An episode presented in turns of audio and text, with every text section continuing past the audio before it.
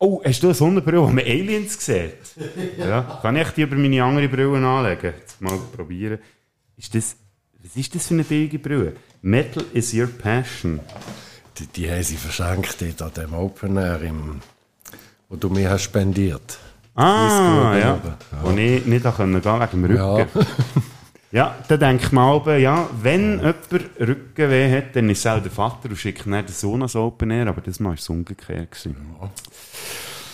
Du weisst, gell, ähm, das Codewort für, äh, wenn du etwas gesagt hast, was du nicht willst, dass es hier auf der Aufnahme ist, sagst du echt, bitte schneiden, bitte schneiden. He? Aha. Echt, dass ich weiss, wo dass ich muss schneiden muss, sonst ist schon näher alles drauf. Ah, aber du, du schneidest ja eh. Ja? Ja. Aber dann weiss auch mal, wo schneiden, nicht, dass da plötzlich etwas drin ist, du nicht willst, dass man es hört. Ah, ja, ja, ich hoffe es mal nicht, ich traue dir da. Ja, gut, also, dann sehen wir ob das gut kommt. Wird schon gut kommen. Ja, ich glaube auch. Liebe Filmsünder, Fans, wir sind wieder einmal am Start. Und das Mal bin ich sogar ein bisschen nervös, muss ich sagen. Ich habe zwar äh, mein Gegenüber heute auch gefragt, bist du ein bisschen nervös? Und so, nein, wieso überhaupt? Aber ich schon ein bisschen, weil, äh, ihr habt schon im Titel gelesen, es geht ähm, nicht nur um eine Legende in der Filmgeschichte, sondern um eine Legende, die jetzt über die Legende redet. Und das ist mein Vater. Was für ein Intro! Wahnsinn. Bitte schneiden, bitte schneiden. Wir reden über äh, John Carpenter. Das war eigentlich auch eine längere Geschichte, dass bis jetzt daher überhaupt irgendwie ist gekommen. Du hast mir mal Anfangsjahr gesagt, dass du gerne mal eine Podcast-Folge mit mir würdest aufnehmen Ja, Machst du ja. dich noch besinnen, Ja, ja? ja. ja. Wir haben ja mal im Radio zusammen etwas und das hat gefällt. Ja. Über den Zappa haben wir dann geredet. Und jetzt reden wir über etwas anderes, was hoffentlich auch gefällt hat. Wir finden es jetzt raus in den nächsten äh, zwei Stunden wahrscheinlich wird das auch dauern, weil wir haben äh, ziemlich viel Programm vor uns. Und darum äh, würde ich sagen, legen wir doch los. I don't believe my work life would have ever been what it has been if it wasn't for John Carpenter.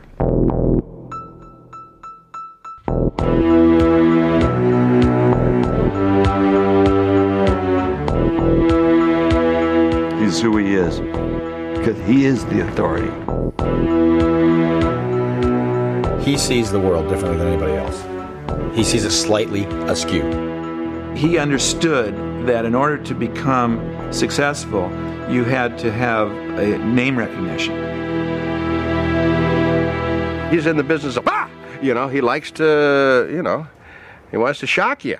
Ja, wir reden über den John Carpenter, grandioser Regisseur, der nicht zwar würde äh, sagen, er ist nicht nur Regisseur, sondern er ist für mich jemand, den man wirklich als Filmemacher bezeichnet, weil er hat ja nicht nur Regie geführt, er hat Musik gemacht, drei Bücher geschrieben, er ist Produzent gewesen, Darsteller selber und hat auch seine Filme selber geschnitten und darum ist doch das auch die perfekte Person für hier in diesem Filmsünder-Universum darüber zu reden und ich könnte das mit niemand anderem machen, als mit meinem lieben Vater. Nochmal herzlich willkommen, Vater. Ja. Sie für die Einladung. Ja. Das ist eine gute Idee, ja. Wie hast du dich jetzt vorbereitet? Also ich meine, ich hatte dich ja ziemlich überfallen mit dieser Idee, wo ich dir vor ein paar Monaten gesagt habe, ich würde gerne mit dir etwas über John Carpenter aufnehmen. Das war auch nicht das, gewesen, wo du gedacht hast, du würdest gerne mal mit mir einen Podcast aufnehmen. Du hast dir, glaube ich, etwas anderes vorgestellt oder? Ja, ich bin ganz überrascht gewesen, dass, dass du das hast vorgeschlagen, weil ich bin ja seit langer, langer Zeit, also schon ziemlich von Anfang an, Fan von dem John Carpenter gewesen, seit ich seinen allerersten Film habe gesehen und habe das eine prima Idee gefunden, ja. Groß vorbereitet habe ich mich nicht. So theoretisch, wissenschaftlich, ich habe einfach äh, jetzt das zum Anlass genommen, mir einige Filme nochmal ein zweites und drittes Mal zu Gemüte zu führen. Du hast gesagt, der erste Film, wo, du hast seinen ersten Film, seinen ersten Kinofilm hast du gesehen im Kino selber, oder? Nein, das war dort mal zu Schulzeiten im Fernsehen. Da hat es früher hat's abends noch ein oder zwei Sender gegeben und die Deutschen haben mal so Filmfestival gemacht am Freitagabend jeweils. Eins war Gruselfilme und das andere war Science Fiction. Und dann sind da so Science-Fiction-Filme gekommen und eben so mehr oder weniger ernsthaft und dann bringen sie plötzlich mal Tags da. Und da bin ich gerade hin und weg gewesen. Weil, ähm, das ist der eigentlich, was ich mich mag erinnern, die allererste äh, Science-Fiction-Komödie gsi, die ich jemals habe gesehen. Und der Film ist ja nach Space Odyssey rausgekommen, habe ich gehört sagen.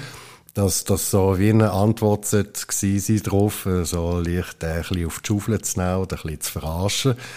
Aber ich habe den zuerst gesehen und Space Odyssey dann erst viel später. Und äh, das war einfach der Hammer, gewesen, wie, ja, wie, wie, die so lapidar dort, weißt nicht so super Astronauten und top seriös, sondern einfach so, so wie so unser Eis. Und dann einfach dort seinen Job macht und blöde Witze und, und ja, das ganze clear und ja, und ich weiß noch, wir, also ich habe mich recht einen abgerölt, weil da sind ganz viele witzige Ideen drin waren. Wann ist denn der Film im Fernsehen gelaufen? Ist das, Das- relativ zeitnah gewesen, zum, äh, dann, wo er ist rausgekommen oder ist das erst ein später gewesen? Auch schon, also, Nee, ja, das ist so Anfang da? 70er Mhm, gewesen, ja. so zwischen, ich glaube im 74. Also rausgekommen ist im so. 74, ja. Aha. Und dann ist er gleich mal im Fernsehen gekommen, du ihn gesehen Ja, hast. ja, ja, aber speziell, ja. Ja, also, legen wir doch gleich los mit dem Film, mit dem Fall. It is the future. Mankind has conquered the stars. He moves out to the endless interstellar reaches of the universe. An advanced exploration corps. A new breed of pioneer must seek out unstable planets and destroy them. Drive sequence begun. Hit it, Pinback. And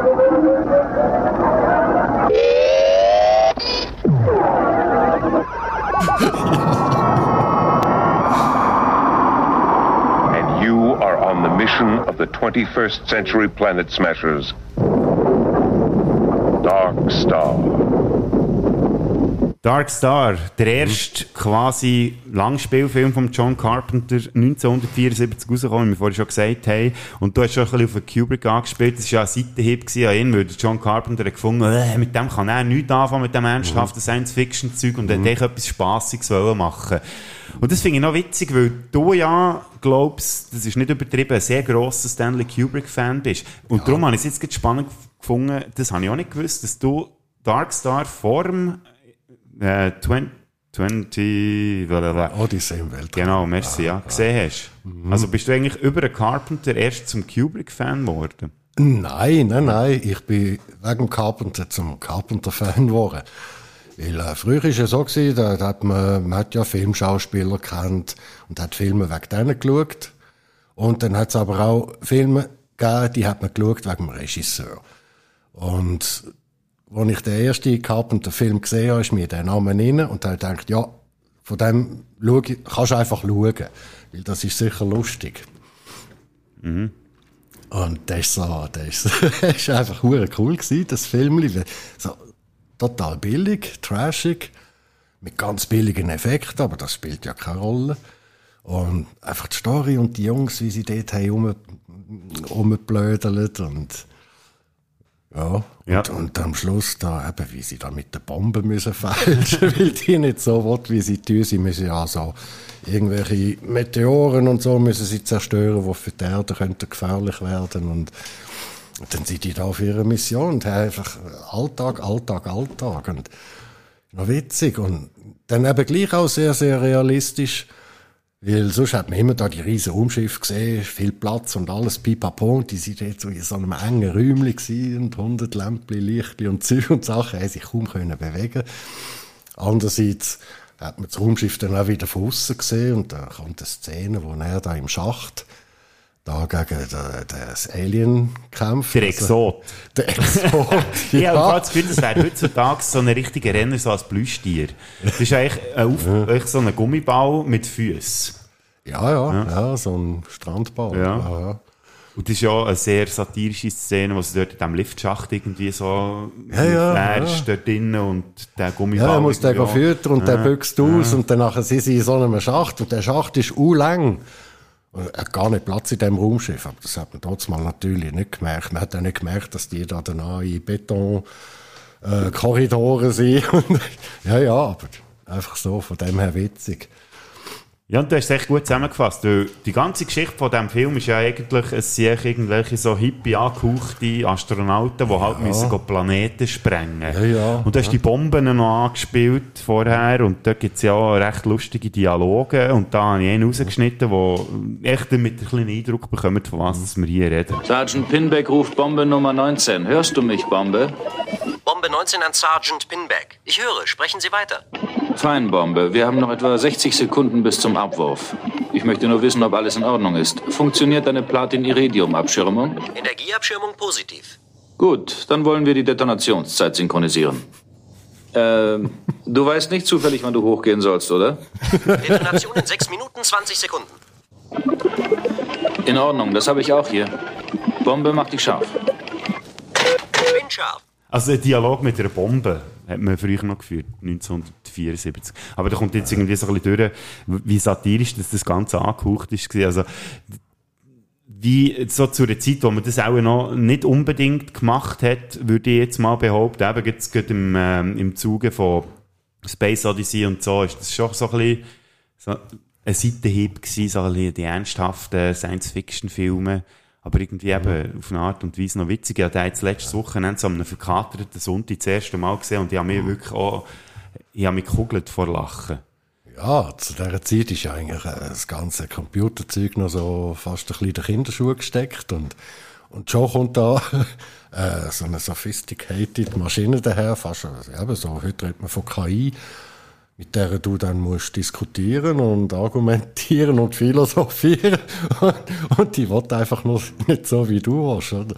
Äh, Das ist, das ist witzig gewesen, ja. Ja, und sie redet echt mit einer Bombe. Ja, ja. Ja, ist eigentlich auch gar nicht als äh, Langspielfilm geplant gewesen. Es wäre ja eigentlich ein Kurzfilm gewesen. Und dann hat das Studio gesagt, ja, jetzt musst du ausdehnen von 42 Minuten auf fast das Doppelte. Ist dann 82 Minuten geworden. Und ja, ich weiß nicht, ich habe nicht- jetzt auch geschaut und zwischendurch merkt man es ein bisschen, jetzt mit dünkt. Ich weiß nicht, wie es dir geht. So ein bisschen, dass man gewisse Längen spürt in diesem Film, zum Teil so mit drin. Bis dann wieder die satirischen Momente kommen, wo man dann wirklich Spass hat, aber manchmal ist es halt schon so ein bisschen langfädig. Ja, das, das ist jetzt für, ein, für die heutige Generation natürlich ganz eine andere Sache. Äh, früher sind die Filme generell nicht so hektisch gewesen. Und durch das, dass man den Film ausdehnen sind natürlich dann noch andere Ideen reingekommen. Ganz witzig zum Beispiel der tote Kapitän, äh, wo sie da noch im Gefrierfach hatten. Und wenn sie nicht weiter wissen, dann holen sie den raus und, und quatschen wieder mit dem. Oder dem sein Bewusstsein ist auch irgendwie erhalten geblieben. Und, und der eine dort im Cockpit oben, wo, wo gar nicht mehr mit allem was zu tun hat, wo nur noch die Sterne betrachtet und meditiert und sich wohlfühlt. Ja, das, das sind witzige Ideen gewesen, dort mal. Da kommt vielleicht auch ein bisschen das raus, wo eben viele sagen, dass so ein eine Hippie-Generation noch ein bisschen abgebildet hat, einfach im Weltraum aussen. Ja, ja, das war halt die Zeit. Gewesen. Ja. Mhm. Und er hat das recht gut abgebildet. Also wirklich ein Film, wo man, wo man auch sehr einfach kann schauen kann. Der ist sogar auf YouTube, auf Deutsch und Englisch. Also wenn ihr den mal wollt, nachholen unbedingt machen. Und der hat schon so ein bisschen gezeigt, wie John Carpenter unterwegs ist. Und was mich so ein bisschen durch das, dass wir jetzt äh, die Vorbereitung hatten und viele Filme von ihm haben geschaut, es ist schwierig, den John Carpenter irgendwie so in äh, irgend, irgendwie so ein bisschen zu fassen, weil er einfach, er hat so ein bisschen alles gemacht. Obwohl er ähm, sehr angelehnt war am Western und halt grundsätzlich einfach ein ganz äh, grosser Filmfan und da habe ich jetzt auch noch ein Ausschnitt von ihm selber, wie er sagt, wie er überhaupt in das ganze Film, äh, die ganze Filmsache ist reingekommen. You know, when I was a kid, I decided at one point I wanted to be a movie director and have a career in directing movies, and I got to do that. And uh, a lot of very talented people never got the chance to do that. So I'm really lucky. I'm really lucky. Und das finde ich auch noch schön, was er jetzt hier sagt, er hat immer ein Filmmacher wollen werden und nicht nur ein Filmregisseur. Und das ist er ja schlussendlich auch geworden. Er hat ja nicht Ja. nur Filme ähm, dirigiert, blöd gesagt, als Regisseur, sondern er hat ja wirklich überall immer seine Finger drin gehabt, sei es Musik, selber noch als Darsteller oder der Schnitt und alles. Und es ist echt so, man merkt echt bei jedem Film, den er irgendwie gemacht hat, so die Carpenter-Substanz irgendwie raus. Und das ist schon bei Darkstar irgendwie hat das so Das hat rausgestochen. man genau dort schon gemerkt, dass er Sachen macht, die sonst noch niemand vor ihm hat gemacht. Also einfach verrückte Ideen hat und umgesetzt, wo vor ihm noch niemand drauf ist gekommen. Und später dann eben auch, dass er dann noch die Musik selber auch noch hat gemacht. Das ist schon noch cool gewesen. Also fast so wie ein, ein Werk schaffen, ein, ein Gesamtkunstwerk. Ja, gutes Stichwort, weil ähm, auf Musik ist er ja irgendwie auch gekommen, weil er gefunden hat, er müsste es wie selber machen, weil er nicht genug Stutz hatte, Mhm. bei seinen ersten Filmen irgendjemanden zu engagieren, der die Musik macht. Und wie er genau der auf die Musik gekommen ist, jetzt blendet es mich schon wieder, warte, jetzt muss ich schnell die Sonnenbrille wieder anlegen. Wie er zur Musik ist gekommen, erzählt er am besten gleich selber. My true love in life was cinema. That's uh, I fell in love with that. But my dad was a music professor, and he was a virtuoso on the violin. So I grew up with music, second nature. And I guess I started uh, composing for movies in film school because when you're doing a student film or a low budget movie, you don't have money to hire an orchestra or a composer or something like that. So I was cheap and fast, so I did it myself. Eben, er war ähm, billig gewesen und schnell und hat dann die Musik selber komponiert und hat sich das von einem Studienkollegen so ein bisschen beibringen Ist mal zu dem irgendwie, hey, in seine Studentenwohnung und dann hat der ihm irgendwie gezeigt, wie man einen Synthesizer braucht. Und Gott vertelle, weiss der Carpenter, wie man einen Synthesizer braucht. Ich weiss jetzt so ein bisschen aus der Vergangenheit, dass du ja nicht ein grosser Fan bist unbedingt von 80er-Musik. Äh, doch, doch, da gibt's ganz flottes Zeug. Ja. Ja, ja. Aber so Synthi und so, Äh, ich bin einer von der allerersten gewesen, wo da sich Synthi hat reingezogen. Ah. Da mit äh, Emerson Lake und Palmer und Isauto Mita und all die, wo das Zeug haben gebraucht, Rick Wakeman, mal, das hat mich schon begeistert. Weil äh, da sind ganz neue Klänge gekommen, auch wieder, was es vorher nicht hat gegeben. Ich meine, jedes Instrument hat sein spezielles Spektrum und irgendwann stellt es an. Mit dem Synthesizer sind ja Klangschöpfungsmöglichkeiten praktisch unbegrenzt. Das ist schon sehr interessant gewesen. Mhm. Mal da bin ich ein Hörer der ersten Stunde gewesen. Gut, dann hat er jetzt da ein bisschen Unrecht an. Man hat ihn halt auch für gewisse Sachen ein bisschen Missbrauch gehabt, aber der John Carpenter hat den halt schon irgendwie bis an die Spitze ausgenutzt, was das Instrument irgendwie zu bieten hat. Ja, ja. Er hat aber auch in einer Rockband gespielt, das Zeitli. Als, Stimmt, als ja. Bassist Mhm. und ist touren, ja. Mhm. Dann plötzlich, obwohl er von sich selber behauptet, dass er eigentlich kein Musiker war, sondern das irgendwie nur von seinem Vater übernommen hat.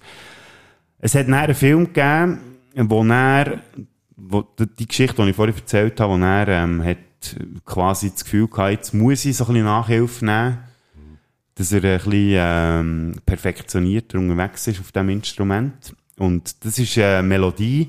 Wenn du mir würdest sagen, was kommt dir als erstes in Sinn, wenn du John Carpenter hörst, dann wäre es das. Assault on Precinct 13. Quasi so ein bisschen das, wo die meisten Leute, die vielleicht die ganze Vita vom Carpenter nicht so verfolgt haben, würden als seinen ersten Film bezeichnen. Und das ist lustig, weil das ist, glaube ich, auch der erste Film, den ich von ihm gesehen habe. Dank dir. Aber äh, jetzt werden wir doch zuerst schnell mal hören, wie der Film überhaupt so tönt. Freeze! This is the police. Drop your weapons and place your hands above your heads. On Saturday, six members of the gang known as Street Thunder were ambushed by the police. On Sunday, the warlords of Street Thunder swore a blood oath to avenge their dead. For the gang called Street Thunder, it is a day of vengeance. It's war in the streets. Oh, Jesus, come on. Come on, I'll give you my money. Just don't hurt me. Please. Please. It's terror in the night. It's the most shattering assault on a police station in history. Assault on Precinct 13. This is the siege. It's a goddamn siege.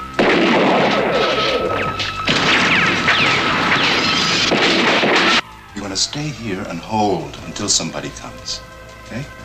We're in the middle of a city, inside a police station. Ich glaube, ich war dann noch im Teenager-Alter, gewesen, wo mich der Bär ist abholen vom Karate-Training. Dann sind wir heimgegangen auf die Bühne, da wo wir jetzt übrigens auch hocken. Dort in, der, in dem Haus, wo ich bin aufgewachsen Und äh, mich vor den Fernseher gesetzt und gesagt, so, jetzt schaust du den Film. Und er hat sich das gemacht. Und ich bin echt, ich weiß gar nicht, wie lange das der Film überhaupt läuft, aber der hat mich dann so richtig gepackt. Ich weiß gar nicht, was du dann bist gemacht. Du bist irgendwie aus dem Raum raus und mir hat gedacht, ich bin dann die zwei Stunden oder anderthalb Stunden, wie der Film dauert, hat ich dort allein vor dem Fernseher gehockt und habe mir den reingezogen und das war meine erste Berührung mit dem John Carpenter und ich bin einfach, ich bin richtig weg gewesen. Der ist mir so eingefahren. Weißt du, ich meine, das waren frühe 2000er gewesen, wahrscheinlich. Und dann siehst du einen Film aus 1900, was ist es, gewesen, 76 oder so? Oder 75? Oder ja, 79? ja, ja. Nein, nein, ist vorher gewesen. Vorher, ja. Mhm. Und das ist echt so, boah! Jetzt habe ich das Gefühl gehabt, jetzt, jetzt habe ich den Film irgendwie gespürt. Also das Filmerlebnis par excellence. Mhm.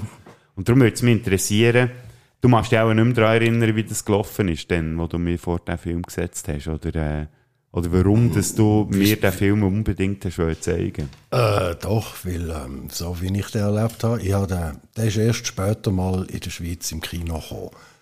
Und dann eben, gewusst, John Carpenter kannst du schauen, das ist gut, und gehst dort rein und dann kommt als, ziemlich als erstes kommt eben genau der Sound.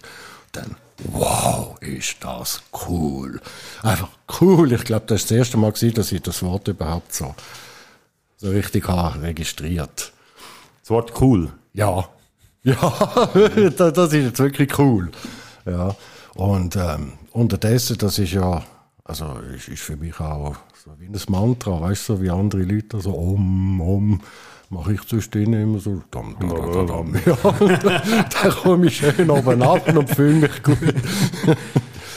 Es ist noch schwierig, den, den Film irgendwie zu beschreiben, weil der ist jetzt wirklich so, eben, frühes Werk vom Carpenter und der hat echt so viel drin, wo so, ah, eben, man kann es fast nicht ausdrücken, was der Film eigentlich ausmacht. Das ist unglaublich, weil die Geschichte ist an sich ja relativ einfach erzählt, so wie, Geschichte all- ist ganz einfach, Mhm. ja. so wie all die Western, wo, sich, Mhm. wo er sich ja hat inspirieren davon. Und, ja, es ist eine, eine Polizeistation, die zu sollte gemacht werden und irgendjemand, der flüchtet und in die Station hineingeht und er irgend so eine Jugendgang, wo dann plötzlich Ja, das, das hat eine Vorgeschichte. Ähm, irgendwelche Gangleute sind von der Polizei in eine Falle gelockt worden und abgemetzelt und dann wollen die sich rächen. Und dann suchen sie, sich, suchen sie sich die Polizeistation aus und belagern die und wollen alle abhacken. Und dann ist noch irgendein Typ mit seinem Töchterli, wo da durch die Gegend, wo sich irgendwie verfahrt und dort ins Gangland geraten. Ja, und sie will ja irgendwie zur äh, Stiefmutter von ihr und sie schießt sie an, dann will sie ins Klasse irgendwo. Ja, Mhm. und ja, und, und dann passiert etwas ganz Unerhörtes. Auch wieder John Carpenter macht Sachen, die vor ihm niemand gemacht. Da wird einfach ein Modi, zack, ganz unvermittelt, ohne Voranmeldung, auch Pom, ein Kind wird ermordet. Wahnsinn, also skandalös, oder? Das haben wir vorher, glaube ich, wirklich noch nie gesehen. Nee, das hat man echt noch nie gesehen. Müssen Also, wir jetzt hier noch eine Spoilerwarnung rausgeben? Nein, ihr wisst eh, dass wir jetzt einfach alle Filme von ihm echt durchspoilern. Aber eben, das ist so eine, das fährt dem auch noch so ein. Und ich kann mich auch noch erinnern, wie du dann gesagt hast, ja, das blöde Mädchen, das ist jetzt ein bisschen fies, wenn ich das so sage, aber ja, sie hat ja die Klasse bekommen, wäre eigentlich schon davonlaufen Ja, gewesen, dann merkt sie, dass sie die falsche Klasse bekommen hat Ja. und sich nervt zurückgelaufen und wenn sie das nicht gemacht hätte, ähm, hat sie überlebt wahrscheinlich. Ja, Mhm. ja.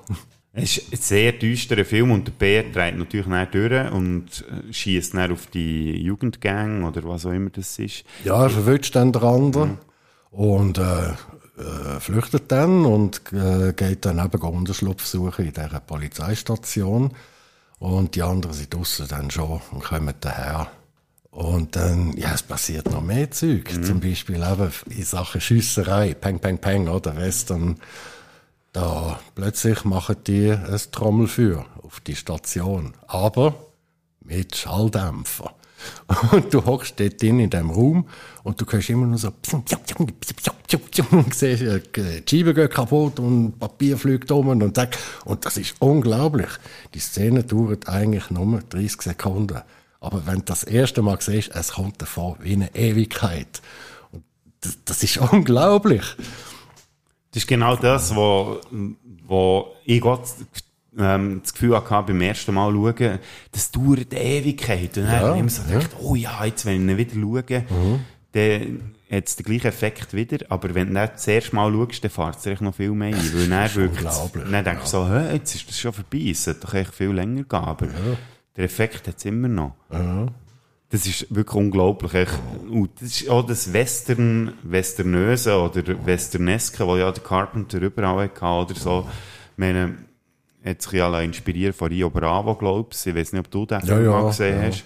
Aber wo einfach eine Gruppe von Leuten einfach rund um die, um die Polizeistation steht und einfach draufballert. Mhm. Mit Mhm. Schalldämpfer. Ja. Und äh, Poli, äh, äh, das Telefon ist gekappt und so, die können keine Hilfe rufen, nichts. Und, und dann ist ja noch ein Gefangenentransport, wo irgendwo her sollte, und dann wird einer krank und sagt, ja, Papa, wir müssen da Zwischenhalt machen. Und die landet dann auch noch dort. Und die hat dann so einen richtigen Bad Guy dabei, so ganz einen schlimmen. Den nennen sie Napoleon. Ja, meine absolute Lieblingsfigur in diesem Film. Ja, Der, der ist auch so cool. Sie Ja. wollen immer wissen, wieso das ein Napoleon heißt. Mhm. Und dann sagt er, ja, ich, ich sage es dir vielleicht mal, oder du wirst es da schon gesehen. Und der wird immer, der wird immer rauchen. Fragt immer alle, got, a smoke? Mhm. Ja, genau. This is Napoleon Wilson. Got a smoke? Close the door.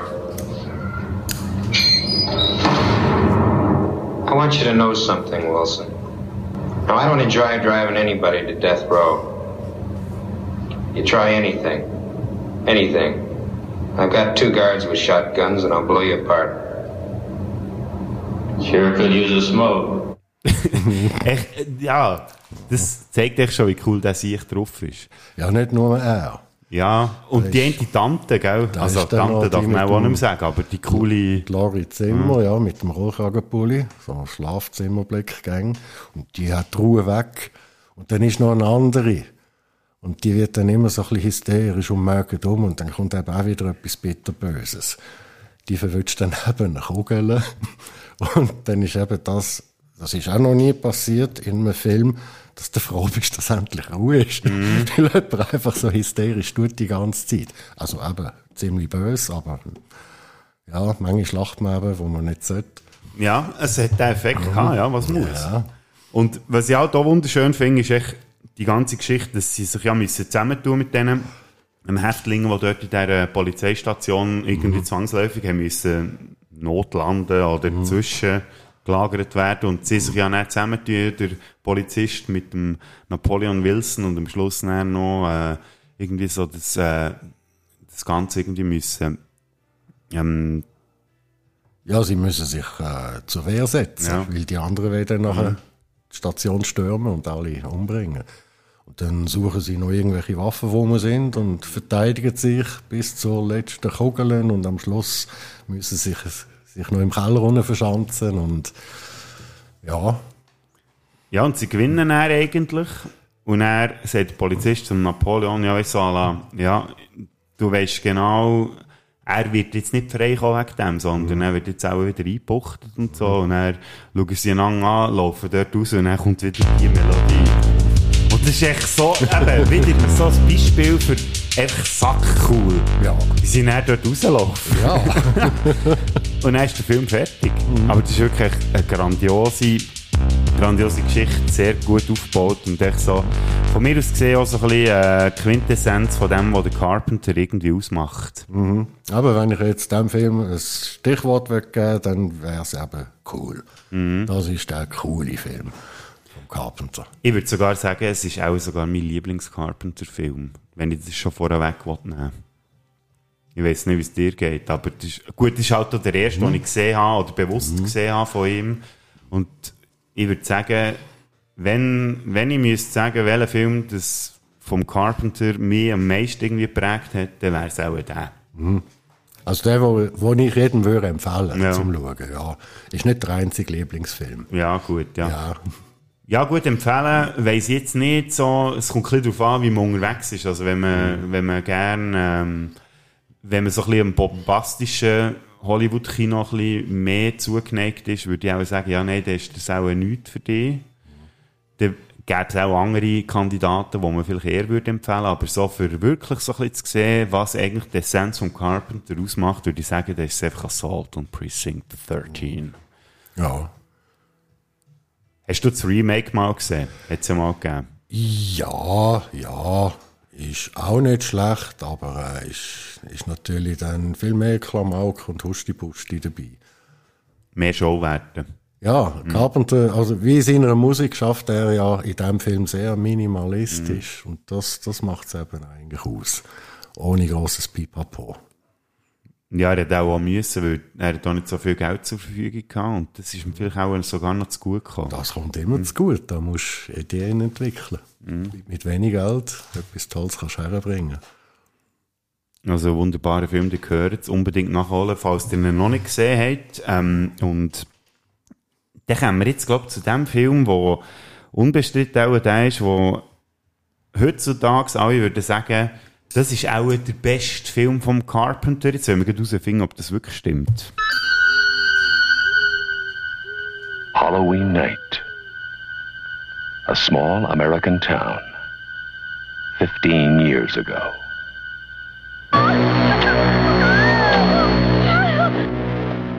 Michael? Halloween. I spent eight years trying to reach him, and then another seven trying to keep him locked up because I realized that what was living behind that boy's eyes was purely and simply evil. Das ist so der Film, der so ein bisschen das Fundament gesetzt hat, dass der Carpenter bei ganz vielen Leuten echt so als Horrorregisseur abgestempelt wird. Genau, ja. Und er selber hat ja auch Freude gehabt, dann zumal noch, dass er äh, so einen Film machen weil er auch inspiriert war von den Horrorfilmen aus den 50er Jahren. I find real life terrifying. I find what Bashir al Assad is doing in Syria terrifying. I find some elements of our country terrifying. Movies that scared me as a, as a viewer were all from the 50s when I was growing up, and this was uh, my formative time when I went to the movies. So a lot of old movies scared me back then when I was a kid.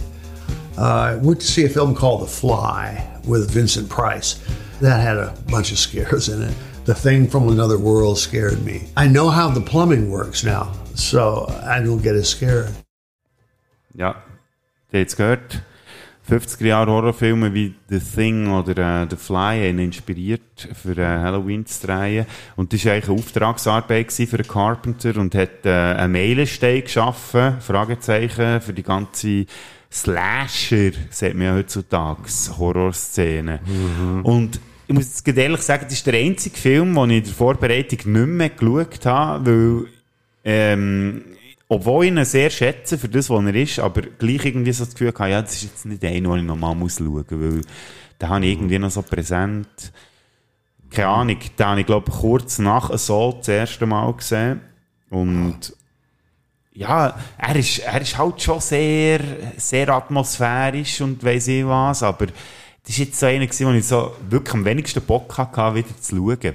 Obwohl alle sagen, es ist echt sein absolutes Meisterwerk. Ja, ist der berühmteste auch, ja. Und ich, ich habe jetzt nochmal geschaut, extra auf das her, weil äh, dort ist bei mir eben so, so ein bisschen ein Bruch hat stattgefunden, weil ich bin ja so aus der alten Tradition gekommen, so ein bisschen Friedhof, Bodennebel und Geistergeschichten und, und das Slasher-Zeug, das ist dann plötzlich mal Mode geworden und dort ist eigentlich um Mördereien gegangen. Und das hat mich dann eigentlich nicht mehr so verrückt gruselig gedacht, einfach höchstens grusig. ja. Und ich bin ja früher auch jeden, jeden Gruselfilm, der neu ins Kino ist gekommen, bin, ich schauen. Und wo dann die, die Slasher-Welle ist gekommen, habe ich dann plötzlich ein bisschen aufgehört damit. Gut, aber man muss sagen, also, gut, das ist kein Gruselfilm, da sind wir uns einig, aber ähm, es hat gleich, also er hat es so inszeniert, dass man gleich wo, oder der Michael Myers, so plötzlich irgendwo so neben, äh, irgendwo neben einer Hecke steht und dann ist er plötzlich wieder weg und so, also gleich auch noch, also auf eine andere Art inszeniert hat, dass man es irgendwie noch so, ah, ja, es hat dem gleich noch so, wow, oder? Jetzt steht er dort und, wo ist er eigentlich jetzt? Und, bah. Also was mich schrecklichst durch, das, das ist auch wieder etwas gewesen, was vor ihm niemand hat gemacht. Ein kleiner Bub, kleiner herziger Bub, nimmt einfach das Messer und fängt an, drauf losmorden. Mhm. Und das weisst du ja gar nicht, dann, wenn die Szene stattfindet. Du siehst Mal ganz am Anfang. Ja, mal, aber Mhm. du siehst ja Perspektiven, Ja. wie jemand irgendwie in ein Haus reinläuft und Ja. er irgendjemand abschlachtet, Ja. Mhm. oben im, ba äh, im Schlafzimmer und er am Schluss rausgeht und er siehst, wie er die Masken abnimmt und Dann du kommt der Schock, es ist ein kleiner ja. Bub, ja. Das, das ist auch wieder etwas Unerhörtes gewesen, was vor, vor dem Carpenter nie, noch niemand gemacht. Und dann geht es halt so ein bisschen die, wo man heute muss sagen, so ein bisschen das 0815 Slasher-Ding, ich weiß nicht, ob man dem so kann sagen, aber ich meine, die, das- also er hat es irgendwie so ein bisschen ähm, überhaupt salonfähig gemacht. Und weißt du, so Brutalität, die du vorhin noch angesprochen hast, oder? Du willst so ein bisschen äh, Schauwerte haben und so, das hat Halloween eigentlich gar nicht so. Also es ist ja nicht ein Film, wo viel Blut spritzt und es gibt auch gar nicht so viele Tote eigentlich. Nein, man sieht, glaube ich, keinen einzigen Tropfen Blut in diesem Film. Es ist alles im Kopf. Also von dem her schon auch wieder sehr gut gemacht, sehr gut gefilmt, ja. Was dann einfach schlimm ist, war nachher das das Franchisewesen. Weil irgendwann nervt ja der Typ. Ja. Am Schluss äh, bringen sie ihn zu Boden und äh, er kommt immer wieder und kommt immer wieder. Und, ja. Ja, da wären wir natürlich beim anderen Thema. Ja, äh, Halloween hat ja. Darum habe ich ja nur den ersten geschaut und die anderen gar nicht. Und dann, ja, jetzt im Hinblick auf den Podcast dann noch der letzte oder der vorletzte, wo, wo Jamie Lee Curtis wieder mitspielt. Also Ja. der äh, von 2018, Halloween, der gleich heisst wie das Original. Ja. Oder H2O oder Halloween Ends, ich weiß Halloween Age nicht genau. 20 wäre aber äh, Ende 90er rausgekommen. Nein, dann ist der noch der neue. Aber es ist im Fall auch schwierig, den Überblick überhaupt noch zu behalten. weil Du hast ja die äh, generelle Ja. Halloween-Geschichte, also du hast Mhm. Halloween Ace gehabt, also Hey Ace, wäre ja nie so gedacht gewesen. Ähm, und dann hat es ja das Halloween 2 gegeben, wo ja der John Carpenter auch noch involviert war, aber nicht mehr als Regisseur, sondern nur noch irgendwie Musik gemacht hat und so. Mhm. Und dann haben sie ja das Gefühl gehabt, sie müssten jetzt aus dem raus so eine An Anthology oder so sagt man dem, weißt du, das echt wie Halloween das Thema ist, aber man Ja, macht ja. andere Geschichten. Dann Mhm. ist ja das Halloween 3 gekommen, Mhm. wo ja der Michael Myers gar nicht mehr dabei war. Und dann hat man gemerkt, ah, das kommt gar Aha. nicht gut an. Und dann hat man den Michael Aha. Myers wieder eingeführt und. Ja. Nein, das ist im Fall ganz Ja. schwierig, überhaupt noch den Überblick zu behalten, wie das dann ist weitergegangen. Dann hat ja irgendwie die Tochter von Jamie Lee Curtis noch eine Rolle gespielt. Und Jamie Lee Curtis ist ja irgendwie schon tot gewesen. Dann hat es irgendwie drei Teile gegeben bis Halloween 6. Und dann Halloween Age 20 ist ja dann so wie, hat äh, gut direkt an zweit angesetzt, einfach irgendwie drei, äh, 20 Jahre später. Und äh, dann hat es ja noch die Remakes gegeben vom Rob Zombie, wo Aha. ja gar nichts mit der Halloween-Geschichte eigentlich zu tun haben, also wie es mal angefangen hat in den 70er. Und jetzt ist ja so, dass sie haben im 2018 gefunden, nein, das ist alles scheiße, man muss jetzt äh, einfach gut an erst anhängen und dann ist halt Halloween 2018 rausgekommen. Ja, ja, ja. ja. Also man verliert echt den Überblick. Es ist schon immer wieder ein bisschen das Gleiche. ne? Ja, ja. Ich, habe da nicht so mitgeholfen da bei diesen Fortsetzungssachen. Außer, außer Freddy Krüger. Die, weil die sind noch lustig gewesen. Dort habe ich mir ziemlich alle reingezogen. Ja. Aber sonst so da, Freitag der 13. und wie sie alle Da habe ich im heissen. Fall immer noch keinen einzigen Äh, gesehen. Nach dem zweiten habe ich gehört, ja, habe ich es gesehen. ja. Aber eben, ich meine, Halloween hat das alles ein bisschen losgetreten, dann zumal. Das ist eigentlich schon noch interessant, ja. ja. Mhm, Und dass das immer noch funktioniert heutzutage, also, ist eigentlich auch ein bisschen am Carpenter anzukreiden. Ja, Würde ja. ich jetzt mal sagen. Ja. Obwohl er jetzt mit den neuen Filmen auch nicht mehr so viel zu tun hat, ausser dass er noch Musik gemacht hat. Zum Beispiel da sein, das finde ich eben so genial, dass sein, sein wunderbarer Gitarreinsatz im Halloween 2018. This is Napoleon Wilson. Ups, das ist das Falsche gewesen. Hier.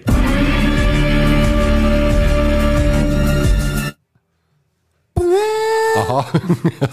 Finde ich cool, aber ja, Aha. das ist jetzt mal eine andere Geschichte. Ja, Halloween, also eben, Bei mir äh, jetzt definitiv ein Film, den ich, ähm, ja, ich schätze, aber ist jetzt nicht für mich einer, den ich auch würde, wenn ich jetzt so John Carpenter ähm, wieder schaue, Session würde machen, wäre auch jetzt der nicht dabei. Ja, also der Film äh, würde jetzt für mich nicht da seinen Ruhm, seinen grossen Ruhm begründen und rechtfertigen. Ja, da gibt's, gibt's Tolles. Ja, da bin ich gespannt, ob der nächste da dazugehört. Where's the fog now? Well, it should be right outside my door now. Oh, there's something different about this fog. Dan, stay away from the door! Someone listen to me! Get inside and lock your doors. Close your windows. There's something in the fog.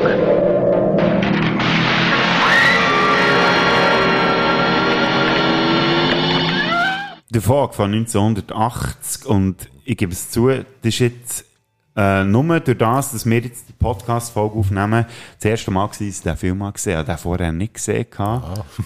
Und ich weiß noch, die Mutter hat mir erzählt, also meine Mutter, dass sie den mit dir zusammen geschaut hat und er so, ja, das ist ja so ein bisschen, pff, ja, also, weißt du, überhaupt nicht brutal. Das ist noch so ein gemächlicher Film, wo man so irgendwie ja. nebenbei so ein bisschen schauen kann. Ich bin extrem beeindruckt von diesem Film, irgendwie jetzt. Gerade Durch das, dass ich den das erste Mal gesehen habe. Ich finde den aber richtig schön. Ja, gell? Weil, eben so aus nostalgischen Mhm. Gründen, weil der ist jetzt eben noch in dem, dem traditionellen Groove, eben mit Nebel. Ja. Mhm. Und Geister und, ja.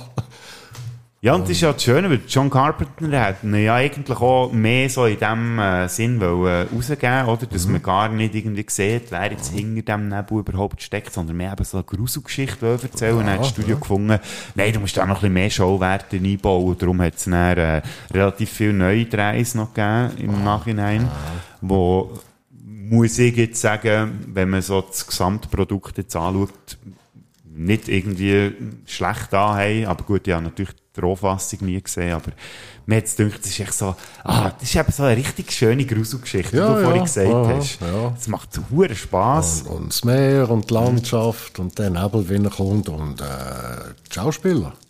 Ja. Adrian Barbeau und Jamie Lee und Ja.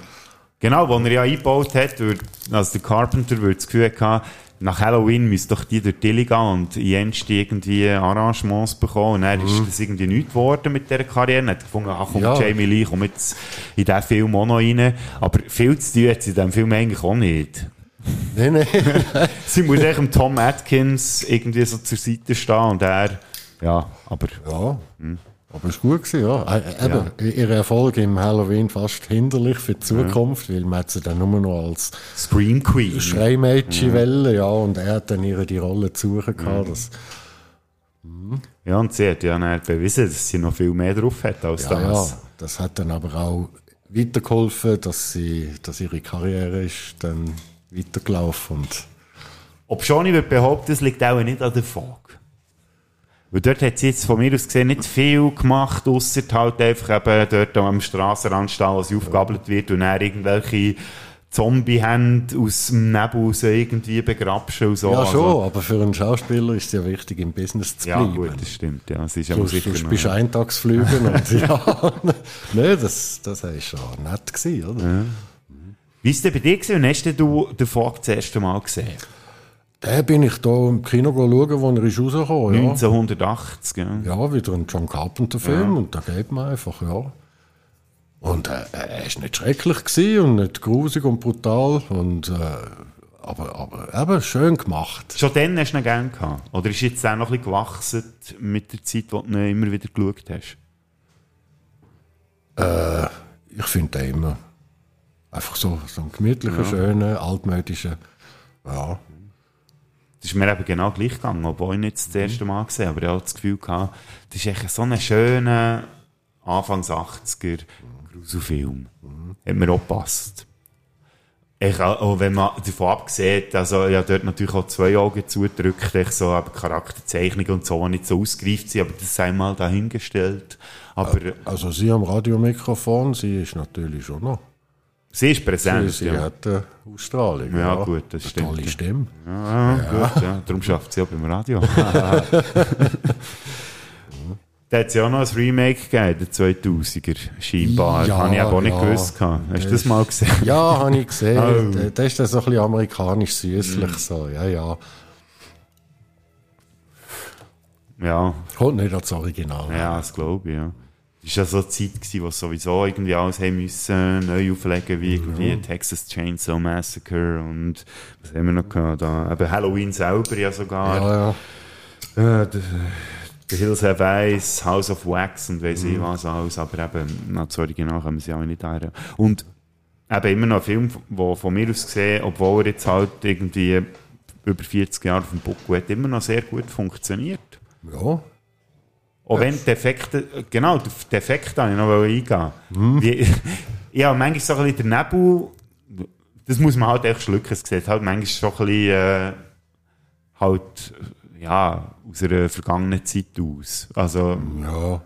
Äh, Bei mir sind, gestülpt. bei mir sind eigentlich Effekte in einem Film nie so maßgeblich. Also ich finde das immer ganz schlimm, eben neue Produktionen, wo es dann nur um das geht. Also ich lieber mal einen billigen Effekt oder gar keinen. Was mir wichtig ist an einem Film, ist, ist in erster Linie die Geschichte, die erzählt wird. Gut, ist jetzt auch nicht so tief bei der Folge eigentlich. Also, Nein, dort jetzt nicht unbedingt. Ja. aber kohärent erzählt irgendwie funktioniert. So, wenn es irgendwie nicht weiss nicht was ist. Ist ja Aha. jetzt nicht irgendwie ein Meisterwerk, aber. Ja, das Thema ist einfach ja. ein Frevel und Busel und Sühne für das.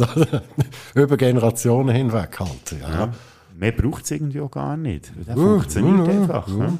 Also würde ich jetzt behaupten. Ich weiß nicht, wie es Leute geht, die ähm, eher eben wirklich moderne Filme schauen. Ob jetzt das noch funktioniert, sei mal dahingestellt. Aber pff, ja, ich finde den wirklich auch so.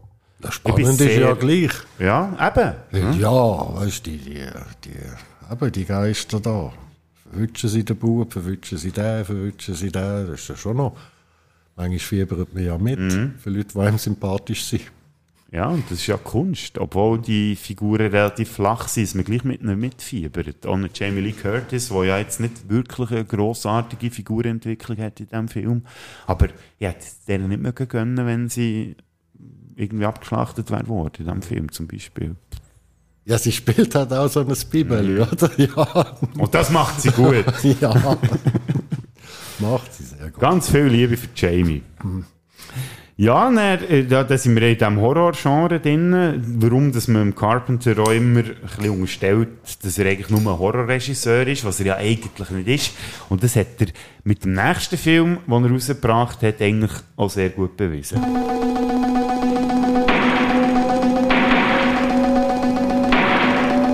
1988. The crime rate in the United ah. States rises 400%. 1991. The United States Police Force is formed. 1997. New York City is a walled maximum security prison. John Carpenter's Escape from New York. Ja, und schade ist eigentlich an dem Ganzen, da etwas nicht rauskommt, und zwar das wunderbare Thema von diesem Film.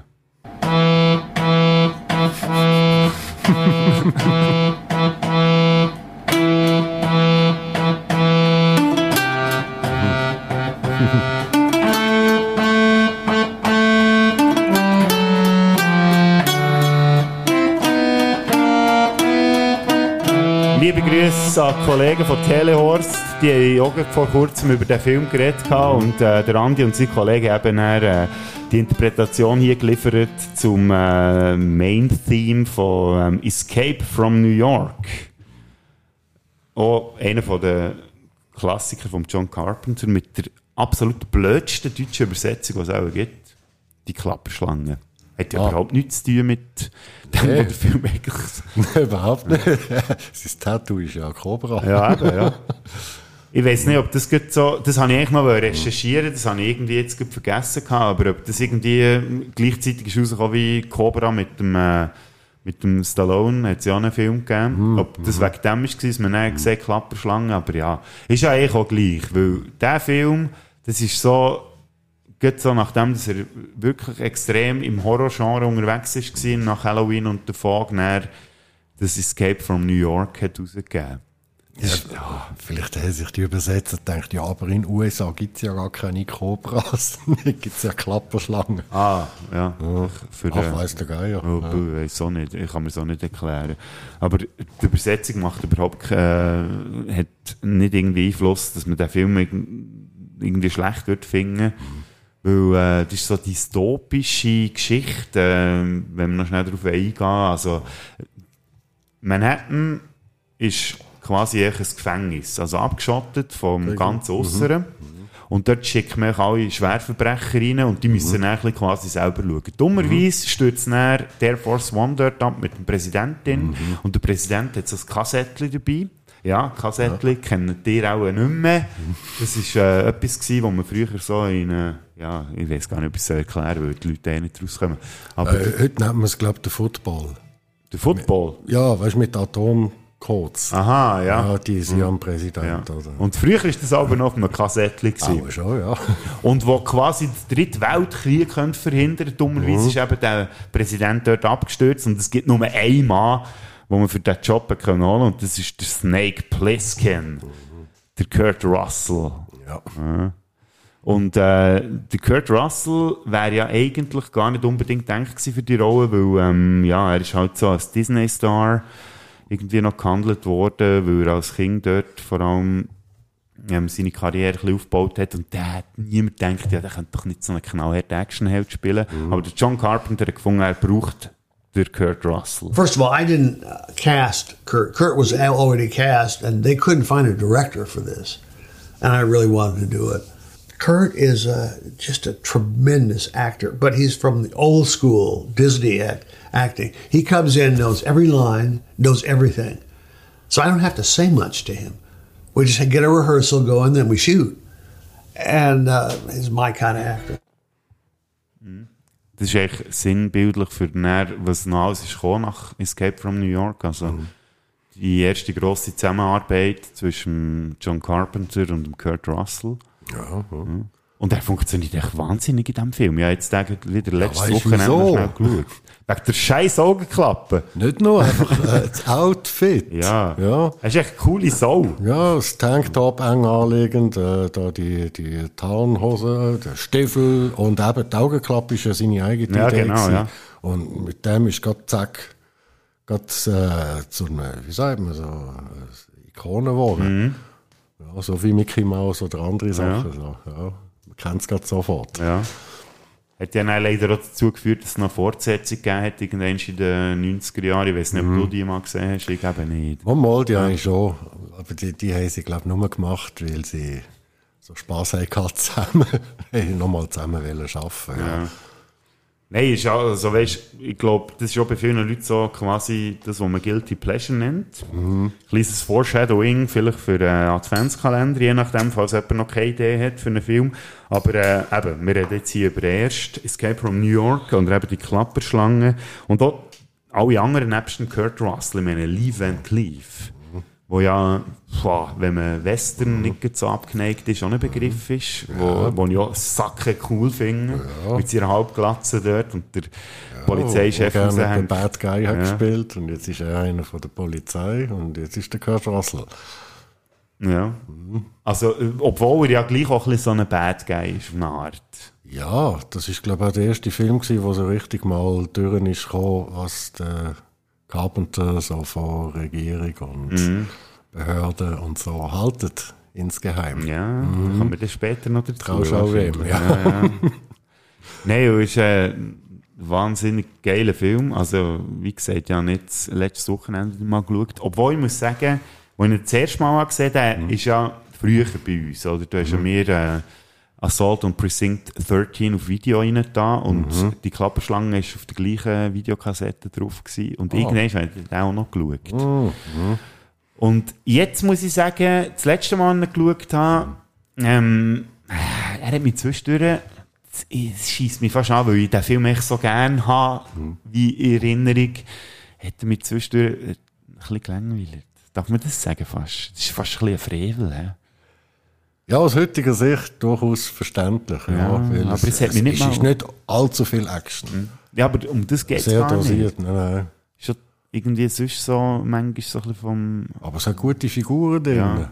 Der Ernest Borgnine als Ja, Taxichauffeur, ja, der ist knuffig. ja. Und, und der andere Typ, der bei Assault, da, der, der Gangster hat Ah, der, der dort mit den, Ja, der mit, mit der der verrückten Frisur, ja. ja. Die habe Ja. ich, die habe ich jahrelang getragen, die Frisur. Igeli-Frisur? Ja, ja, doch dann immer meine Haare aufgestellt. Oh, das habe ich nicht mal Ja, gewusst. das, das hat mich auch noch irgendwie cool gedacht, ja. Ja, das stimmt. Das ist schon so eine Szene, wo ich. Das ist eine, wo ich. Weißt du, manchmal hast du doch so Filmszenen, wo zwischendurch so, wenn du allein daheim bist am Abend, auf YouTube unterwegs und dann denkst du so, jetzt sollte ich noch coole Filmszenen schauen. Und das ist eine von denen, die ich mir alle rein tue. Weißt du, so dort, wo die Polizei in das in das Gefängnis hineingeht, also auf das Manhattan, und dann der Typ kommt zu laufen und echt dort so lacht. ja, ja. Und das ist eine, die wir etwa die mal noch reinziehen, Ja. so für, äh, weil es echt eine geile Filmszene Ja, ist. eine super gute Nebenfigur. Mhm. Ja, und dann die Schlägerei gegen den ähm, haarig fett Typ Ja, da irgendwo, ja. ja. Nein, ist äh, wirklich ein super Film. Also, Ja, die ganze Prämisse haben wir das so immer vorgestellt, so von wegen, ja, so abwägig ist es gar nicht, dass man irgendwie einfach mal so sagt, hey, pff, das Areal hier ist jetzt ein Gefängnis und jetzt schießen wir alle dort rein und die sollen selber schauen. Läuft ja heutzutage auch schon ein bisschen so, ohne dass man unbedingt das Gefängnis muss machen oder so bezeichnen. Äh, gibt ja, gibt ja so Projekte in Peru, glaube Mhm. wo man so viel früher die Leute eigentlich verbannt, aber dann lässt man sein. Aber die sind auch in der Natur und bauen dort ihre Dörfli und machen ihre eigene Gesellschaft. Und dort hat man dann einfach, ja, ich habe das noch verrückt gefunden, dass Manhattan, oder? Die Geldstadt, Mhm. dass man die einfach aufgibt und als Gefängnisinsel Ja. verwertet. Das ist auch wieder eben die Gesellschaftskritik, die der Carpenter irgendwie noch so hungerschwellig irgendwie eingebaut hat. Ja, weißt du, das New York, Ja. New York, Ja, ja. die glamouröse Stadt, oder? Puh, weg damit. Obwohl ich das Gefühl habe, in den 80er Jahren ist, glaube New York nicht so als glamouröse Stadt angeschaut worden. Nein, da ist sie recht im Niedergang gewesen, ja. ja. Darum macht es ja Sinn, dass man dort so ein Gefängnis aufbaut. Hätte man gar können, ja, zu dieser Zeit, ja. Hat man es doch gemacht. Ah, ja. Gibt es noch etwas zu diesem Film, was man noch müsste sagen ähm, Ich habe mir da noch ein paar Notizen gemacht. Ich glaube, wir haben alles ab, abgeklappert. Ich, äh, also, ich, äh, ja, ein, auch einer von diesen maßgebenden Carpenter-Filmen, die man unbedingt mal muss gesehen haben, finde ich jetzt. Er hat einfach eine, eine, neue, eine neue Figur eingeführt, so, so das Badass, Mhm. oder? Der So mit, Anti-Held. mit, mit Wiedererkennungswert, ja. Und wirklich, also, das hat man ja vorher schon ein bisschen probiert. Ich meine, so das Anti-Helden-Zeug, so im Prinzip, ist beim Snake Plissken halt wirklich so, das ist wirklich ein Säcku, ein Egoist. Mhm. Ist Aber einfach ganz Eck ja. durchgezogen, Ja. nicht links, nicht rechts, Ja. ja. ja. Und wortkarg. Und dann kommt ja auch wieder, er, er fragt ja auch jemand mal, geht der Smoke? Ja, stimmt, ja. Da, er, er wiederholt ja manchmal auch so Sachen in seinen Filmen. Ja, ja, logisch. Ja. Das sind so kleine Witze, durch, ja. ja. Wo man halt einfach kennt, wenn man das Zeug durchschaut. Ja, Ja. so kleine Running Gags. Ja. Ja, und äh, ja, dann machen wir doch weiter. Geht Schlag auf Schlag mit dem nächsten Film. Auch einen, den ich ähm, das erste Mal habe gesehen jetzt, was ja eigentlich auch fast ein bisschen Schande ist, als jemand, der sich als Cineast bezeichnet. Twelve men have just discovered something. For 100,000 years, it was buried in the snow and ice. Now it has found a place to live. Inside. Where no one can see it, or hear it, or feel it. I know I'm human. Some of you are still human. This thing doesn't want to show itself. It wants to hide inside an imitation. It'll fight if it has to, but it's vulnerable out in the open. If it takes us over, then it has no more enemies. Nobody left to kill it. The Thing. Oder auf Deutsch Das Ding aus einer anderen Welt. Von 1982. Wo ja ein Remake ist von einem Film aus den 50er Jahren, wo der Carpenter ja vorher aus dem Ausschnitt, äh, wo wir haben abgespielt selber schon erwähnt hat. Und er zelebriert dort so ein bisschen äh, das Klaustrophobische. I frankly love siege movies, and I have since I was a kid, based on the influences of Howard Hawks. He would have a group of people that were trapped in some place, and they would have to fight against either elements or Indians or monsters or what, whatever they would fight against. Probably my own life was I was a little under siege. I grew up in Bowling Green, Kentucky, and my parents were Yankees from northern New York, so we were out of place in Bowling Green. And when I was growing up, it was Jim Crow South, so it was pretty rough. And I think that probably informs a lot of what I do. Ja, übrigens, die Ausschnitte kommen auch in unserem äh, YouTube-Video John Carpenter on Managing to Survive Hollywood auf dem Kanal Variety. Die wir den auch in die Show Notes rein. Ich spiele jetzt hier den äh, Quellenfinger in den Show Notes nicht ein. Aber auf jeden Fall, das Klaustrophobische ist ja noch witzig, oder? Weil das hat er ja eigentlich schon vorher recht gehabt und hier treibt es noch ein bisschen an die Spitze. So eine Gruppe von Typen, irgendwelche Forscher, die in der Antarktis mitten irgendwo im Nirgendwo im Schnee und Eis irgendwie ihre Base haben oder ihre Basis und dann äh, kommt da so ein gewisses Viech, ich weiß gar nicht, ob man dem Viech kann sagen, aber ich so ein Ding, eben ein Ding, ja. Ja, zuerst säckelt ja ein, ein, ein Hund oder Ja. ein Wolf durch die Landschaft und wird verfolgt von einem Helikopter. Die werden ja unbedingt Ja. abschiessen. Baller auf den Hund. Ja, und dann denkst du ja da, eben, so doofe Wolfjäger. Wobei, was hat ein Wolf in der Antarktis Ja, verloren? eben, ja. Nein, Dort sollte man schon mal so ein bisschen hellhörig Ja, werden, es war eigentlich. vielleicht eher ein Hund, den irgendeiner mal hat mitgebracht ja. Äh, Schlittenhund, möglicherweise, ja. Husky, ist aber kein Husky, oder ist es ein Husky? Ich weiß nicht mal mehr. Ich weiß jetzt auch nicht mehr. Ja, scheisse, Aber ja, einfach gut. so Hund. Ich hoffe echt, Lo hat den Film nicht gesehen.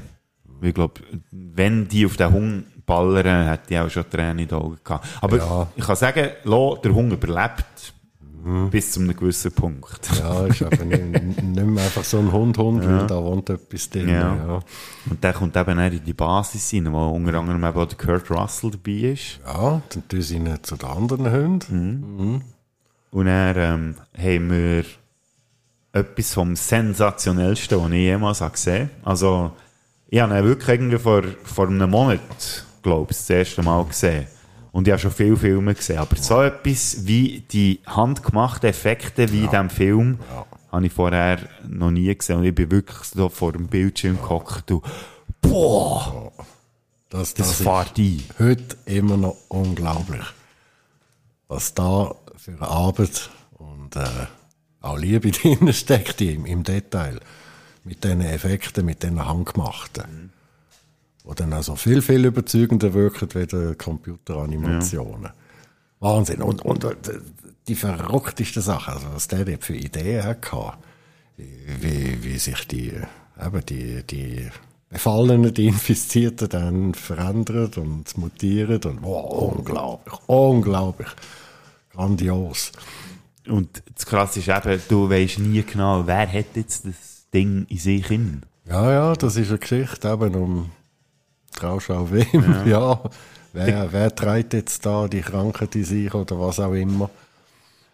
Und oder der Bluttest, weißt du, etwas, wo Mhm. ja näher, also nebst den Showwerten, die ja wirklich grandios sind, Mhm. mit all denen, also ich meine, ich spiele jetzt da auf die eine Szene an, wo, wo sie den entweder reanimieren und dann seine Arme in den Bauch von einem gehen und dann abbissen werden und dann das ganze komische Viech rauskommt Ja, plötzlich. ja. Also das denke ich gar nicht, aber die spannendste Szene im ganzen Film ist eigentlich die, wo sie den Bluttest machen. Ja, wo sie sicherstellen, äh, wer ist noch wer ist noch normal, wer ist noch menschlich und wer hat es verwünscht. Ja.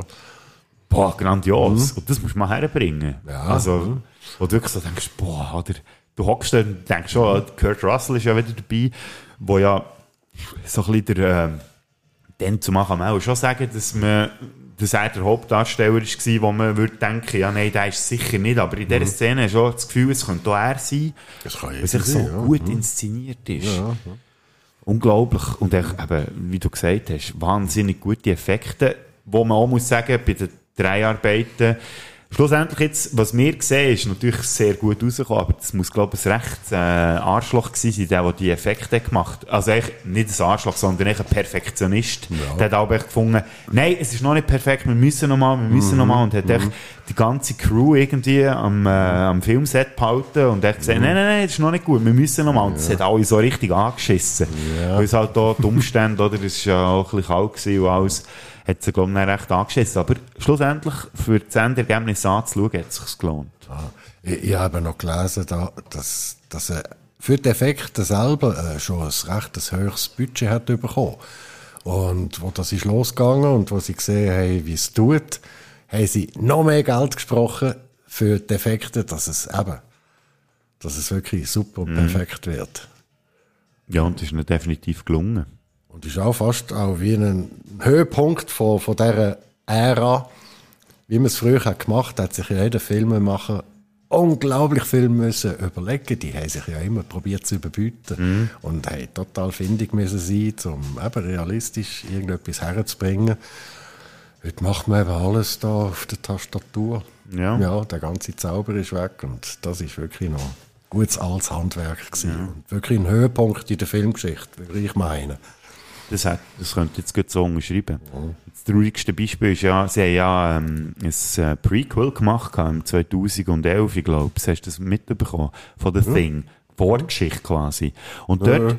dort sind ja auch so ähm, Freaks dran gewesen, die sich wirklich auch die Mühe haben gemacht, weil sie gefunden haben, wir wollen jetzt das Original würdigen und haben alles so schöne praktische Effekte gemacht. Und dann ist das Studio am Schluss, nein, nein, da müssen wir jetzt noch Computer drüber knallen. Und jetzt sieht Ah, alles ja. richtig scheiße aus. dort habe ich mal so ein bisschen reingeschaut, Mhm. ja. Aber ist, ja, ist auch hin und her vorüber. Ist Dort- es nicht. Dort hat ja gerne mal so der, äh, wie sagt man dem, Director's Cut, weißt, so wie sie sich vorgestellt haben. Weil das wäre eigentlich Mhm. alles praktisch gewesen und die haben einfach noch Computereffekte drüber geknallt. Ja. Und das verstehe ich bis heute nicht, warum Sie sie, ja das Hommage gemacht haben. machen Ja. und sie sind wieder verhindert Ja. worden. Ja, schade. Ja, Studiobossen. Mhm. Ja, das ist immer die gleiche Geschichte. Und den Schluss habe ich eben auch sehr geil gefunden von The Thing, wo sie dann dort so hocken, oder? Sie haben ja quasi alles in die Luft gejagt und dann saufen sie noch zusammen eins. Ja, die zwei letzten mhm. Überlebenden. Und wissen einfach, dass sie wahrscheinlich das Ganze nicht werden überleben. Ja, ja, das Ende bleibt offen. Ja. Ja. Und das finde ich auch schön, weißt du? Das Ja. hat sich der Carpenter auch getraut. Mhm. Echt so zu sagen, ja, unsere Helden, wir wissen jetzt nicht, was mit denen passiert. Die hocken jetzt einfach hier und ja. können sie es überleben oder Mhm. vielleicht sterben sie. Ja. Und ich bin froh, hat es nie eine Fortsetzung gegeben von diesem Film. Ja. Wo dann plötzlich noch erklärt, dass die dann gleich irgendwie noch sind rausgekommen oder weiss ich was. Nein, äh, und ich habe mir selber fast müssen klepfen oder hätte mich wollen klepfen, weil ich den jetzt nie gesehen habe bis jetzt. Obwohl ich dann müssen sagen, eigentlich ist es so geil, wenn du mal so Klassiker noch nicht gesehen hast, weil dann hast du im höheren Alter auch noch etwas, wo so Kinokunst noch mal so ein bisschen Ja. richtig spürst. Und gemein ist ja gewesen, dass der Film gar nicht, trotz mal gar nicht so viel hat eingespielt. Das hat auch der Carpenter ein bisschen Mhm. Ja. gefrustet. Aber ist jetzt ein Klassiker. Mhm. Kult. Ja. Im Nachhinein. Ja. Das ist ja so ein bisschen quasi ähm, der Initialzünder für, ähm, dass er ein bisschen den Leck mehr bekommen hat. Beim nächsten Film ist es, glaube ich, noch ein bisschen schlimmer gewesen. Es gibt eine verborgene Welt, wo das Böse von gestern den Zauber von morgen schafft. Was geht dir vor? Ist das eine Art Magie. Die schwärzeste Magie. Sie nennen ihre Welt Little China. Letztendlich bringen wir Ordnung in dieses Chaos.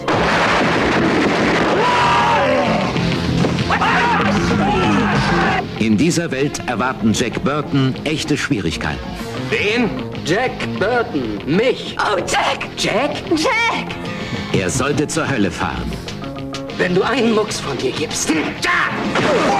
Und genau da landet er auch. Ja, das ist ein Paradebeispiel für das der John Carpenter einfach seiner Zeit manchmal ein bisschen voraus war. Weil das war ja der ja. zweite Flop, gewesen, wo, wo er generiert hat nach The Ja, Thing. ja. Und ja, was ist echt das Problem an diesem Film? Ja, du hast ja mir äh, noch gesagt, hey, du bräuchtest noch irgendwie eben Big Trouble in Little China. Und ich hatte ja lustigerweise noch auf DVD gehabt. Hast du ihn noch mal geschaut? Jetzt? Ja, ja, ich habe den noch zweimal geschaut. Ja. Zweimal sogar? Ja, auf Englisch und auf Deutsch dann auch noch, ja. Und welche Version war besser? Gewesen? Ich habe eben, ich habe nicht alles so verstanden. Aha, und ist- habe nichts verpassen, Ja. habe dann nochmal auf Deutsch noch einmal. Und ich kann nicht verstehen, warum das der Film gefloppt hat. Der ist so dermaßen lustig. Ja, aus der heutigen Zeit betrachtet schon. Aber weißt du, das war ja eine Persiflage, gewesen, so ein bisschen, das ganze asiatische Kino auch noch ein bisschen.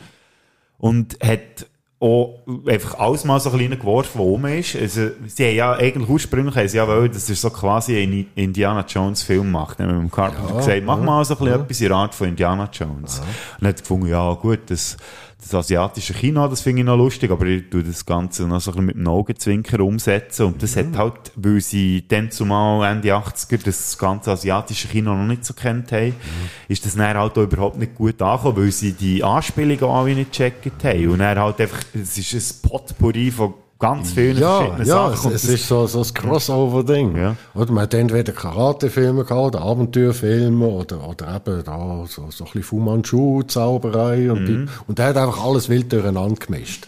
und mit dann- dem sind, glaube die einfach nicht klarkommen. Ja, und noch mit, mit äh, Frauen entführen und, und mit irgendwelchen Opferungsritualen. Und ah, der, der ist so irrsinnig. Das ist Wahnsinn. Also ein riesen Spaß, der Film. Von A bis Z. Das ist auch so. Also, ja, der, wo ich den das erste Mal gesehen weiss ich gar nicht. Das ist auch etwa 10, 12 Jahre her oder so. Und dann habe ich auch so gefunden, ja, okay. Und jetzt, als ich den wieder angeschaut habe, ich nein, das ist, das ist echt, das ist echt geil. Es ist so, es Spaß es ist eine. Achterbahn. Ja, Ohne irgendwie etwas gross rauszuziehen, aber es ist echt, es ist völlig gaga. Und echt, aus dem Grund irgendwie einfach auch geil. Ich meine, schon nur dort der Anger, der mit seinem komischen Hut in äh, der einen Gast steht und dort seine Zauberblitze macht. Und Ah ja, da, er die drei Superkämpfer da, ja. Da denkst du so, hä, was Ja. soll das? das ist echt so, der ganze Film ist einfach nur so. Ja. Und der Jack Burton, der eigentlich so als Held angesetzt wäre, der ja einfach ein völliger Double ist, wo man sich... Ja, er ist, er ist Tod. Ja. Er, ist gar, er ist gar nicht wirklich die Hauptfigur, sondern das ist da der kleine Chines. Ja, eigentlich, ja. Ja. Äh, Jack Byrne übrigens wieder gespielt von Kurt Russell, wo er auch wieder beweist, wie vielseitig das er ist. Ja. Äh, Echt so, ja, der Double mit seinem äh, Tanktop, seinem ähm, ärmellosen T-Shirt und vor allem die Stiefel. Ja. Die Stiefel. Über die müssen wir jetzt noch reden. So Stiefel. Das ist immer das so gewesen, wenn ich dachte, nein, das lädt doch nicht mehr an.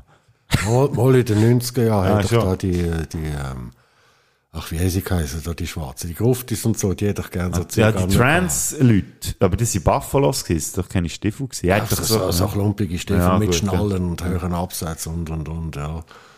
Ja, aber eben schon nur das. Mhm. Ich denke so, Mann, wie rennt der mit diesen Stiefeln durch den ganzen Film durch? Aber äh, eben, wie gesagt, also von mir aus gesehen, ich, ja, ist ja mittlerweile auch ein Kultfilm. Und dann gibt's doch noch die eine Szene am Schluss, wo es die Bösewichter läuft. Eine, der explodiert. Ja. Der ist ja, hat ja schon mal so eine Szene gegeben beim James Bond. Ah, ja, Äh, Live and Let Die. Genau, ja, wo der Wo der mit der Haipatrone und, und er setzt noch mal einen drauf.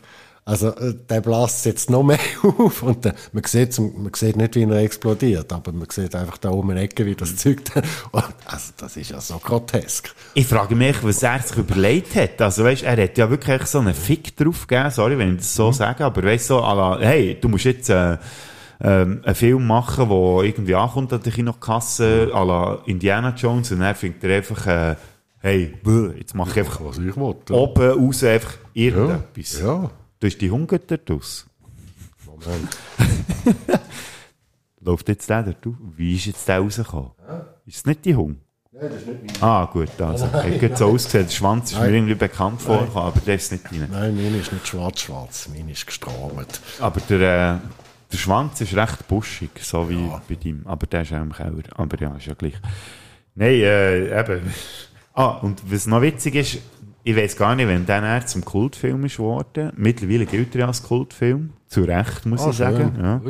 Und der Lopan, oder der Bösewicht, Ja. der hat mittlerweile Auftritte gehabt, irgendwelche Fernsehserien, irgendwie The Chronicles, kenne ich jetzt nicht als Fernsehserie. Eine andere Serie, die ich gesehen habe, Chuck, Mhm. wo, wo er irgendwie auch noch vorkommt.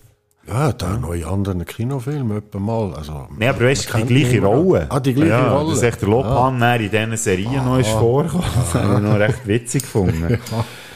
ja, also, eben. Und eben, das ist ja genau das, was wir am Anfang haben gesagt das ist so der zweite, ähm, Schlag ins Gesicht für den Carpenter, weil ähm, er hat nur 11 Millionen eingespielt, glaube ich, wenn es mir recht ist. Und das war gerade die Hälfte von dem, ähm, was sie ausgegeben haben, wenn man noch das ganze Marketing und so dazu zählt. Und er hat so ein bisschen die Schnauze voll gehabt. Ja, ja. Mhm. Hat er gefunden, du, pff, was wollte ich da eigentlich noch? Darum ja auch, Surviving Hollywood, wie wir vorher haben gesagt Und ist dann wieder eher so ein bisschen in die zurückgegangen, was dann ähm, zu dem wunderbaren Streifen hier geführt hat. Anyone in close proximity has the same dream. What is it? A secret that can no longer be kept. It started a month ago. What started? A change in the earth and the sky. His power. There's a weird locking mechanism. Looks like it can only be opened from the inside. A life form is growing out of prebiotic fluid. It's not winding down into disorder, it's self organizing. It's becoming something. Prince of Darkness. Und der Film hätte ich so gern immer schon geschaut. gehabt. Einfach wegen dem Grund, weil der Alice Cooper mitspielt. Genau. Und ich habe den nie gefunden. Und jetzt habe ich mir die Carpenter-Box gekauft gehabt, auf Blu-ray und dort ist der dabei der Prince of Darkness. Jetzt habe ich den endlich mal gesehen. Der, der Film hat eben zwei Gründe gehabt, zum Schauen. Eben John Carpenter und Alice Cooper. Mhm. Das ist echt die perfekte Kombination. Ja. Und auch da kommt wieder etwas, was ich noch nie habe gesehen in der Filmgeschichte. Alice Cooper verwendet das Velo als Ja, Mordwaffe. nein, das ist so köstlich, wirklich. Also, ah, ich habe dort gedacht, ich habe mir wirklich die zwei Stunden, oder eben, die laufen ja nicht mal zwei Stunden, die Filme, Mhm. die sind ja sehr auf eine gute Laufzeit irgendwie ausdehnt, wo, wo man einfach so gut kann geniessen und es wird nicht langweilig, weil es nicht zu lang ist und so. Und da, der Film gehört dort auch so ein bisschen rein. So, es ist auch so ein Furzfilm eigentlich, aber Ja, und, und eigentlich das Allergruseligste an dem Film, wo, wo wirklich gruselig ist, war, sie, sie da die, die komisch verzerrten Videobotschaften aus Mhm. der Zukunft, mit dieser Gestalt, wo man nah dies nah immer ein bisschen deutlicher ja, sieht im wo Film. nie weisst, was ist, ist das? irr, ja. Wo irgendwie aus der Zukunft Und das kommt. ist ein Effekt, der, der wird jetzt heute immer wieder gebraucht. Mhm. Also, ja. Aber ich glaube, ist auch er der Erste gewesen. Ja, das glaube ich auch, ja.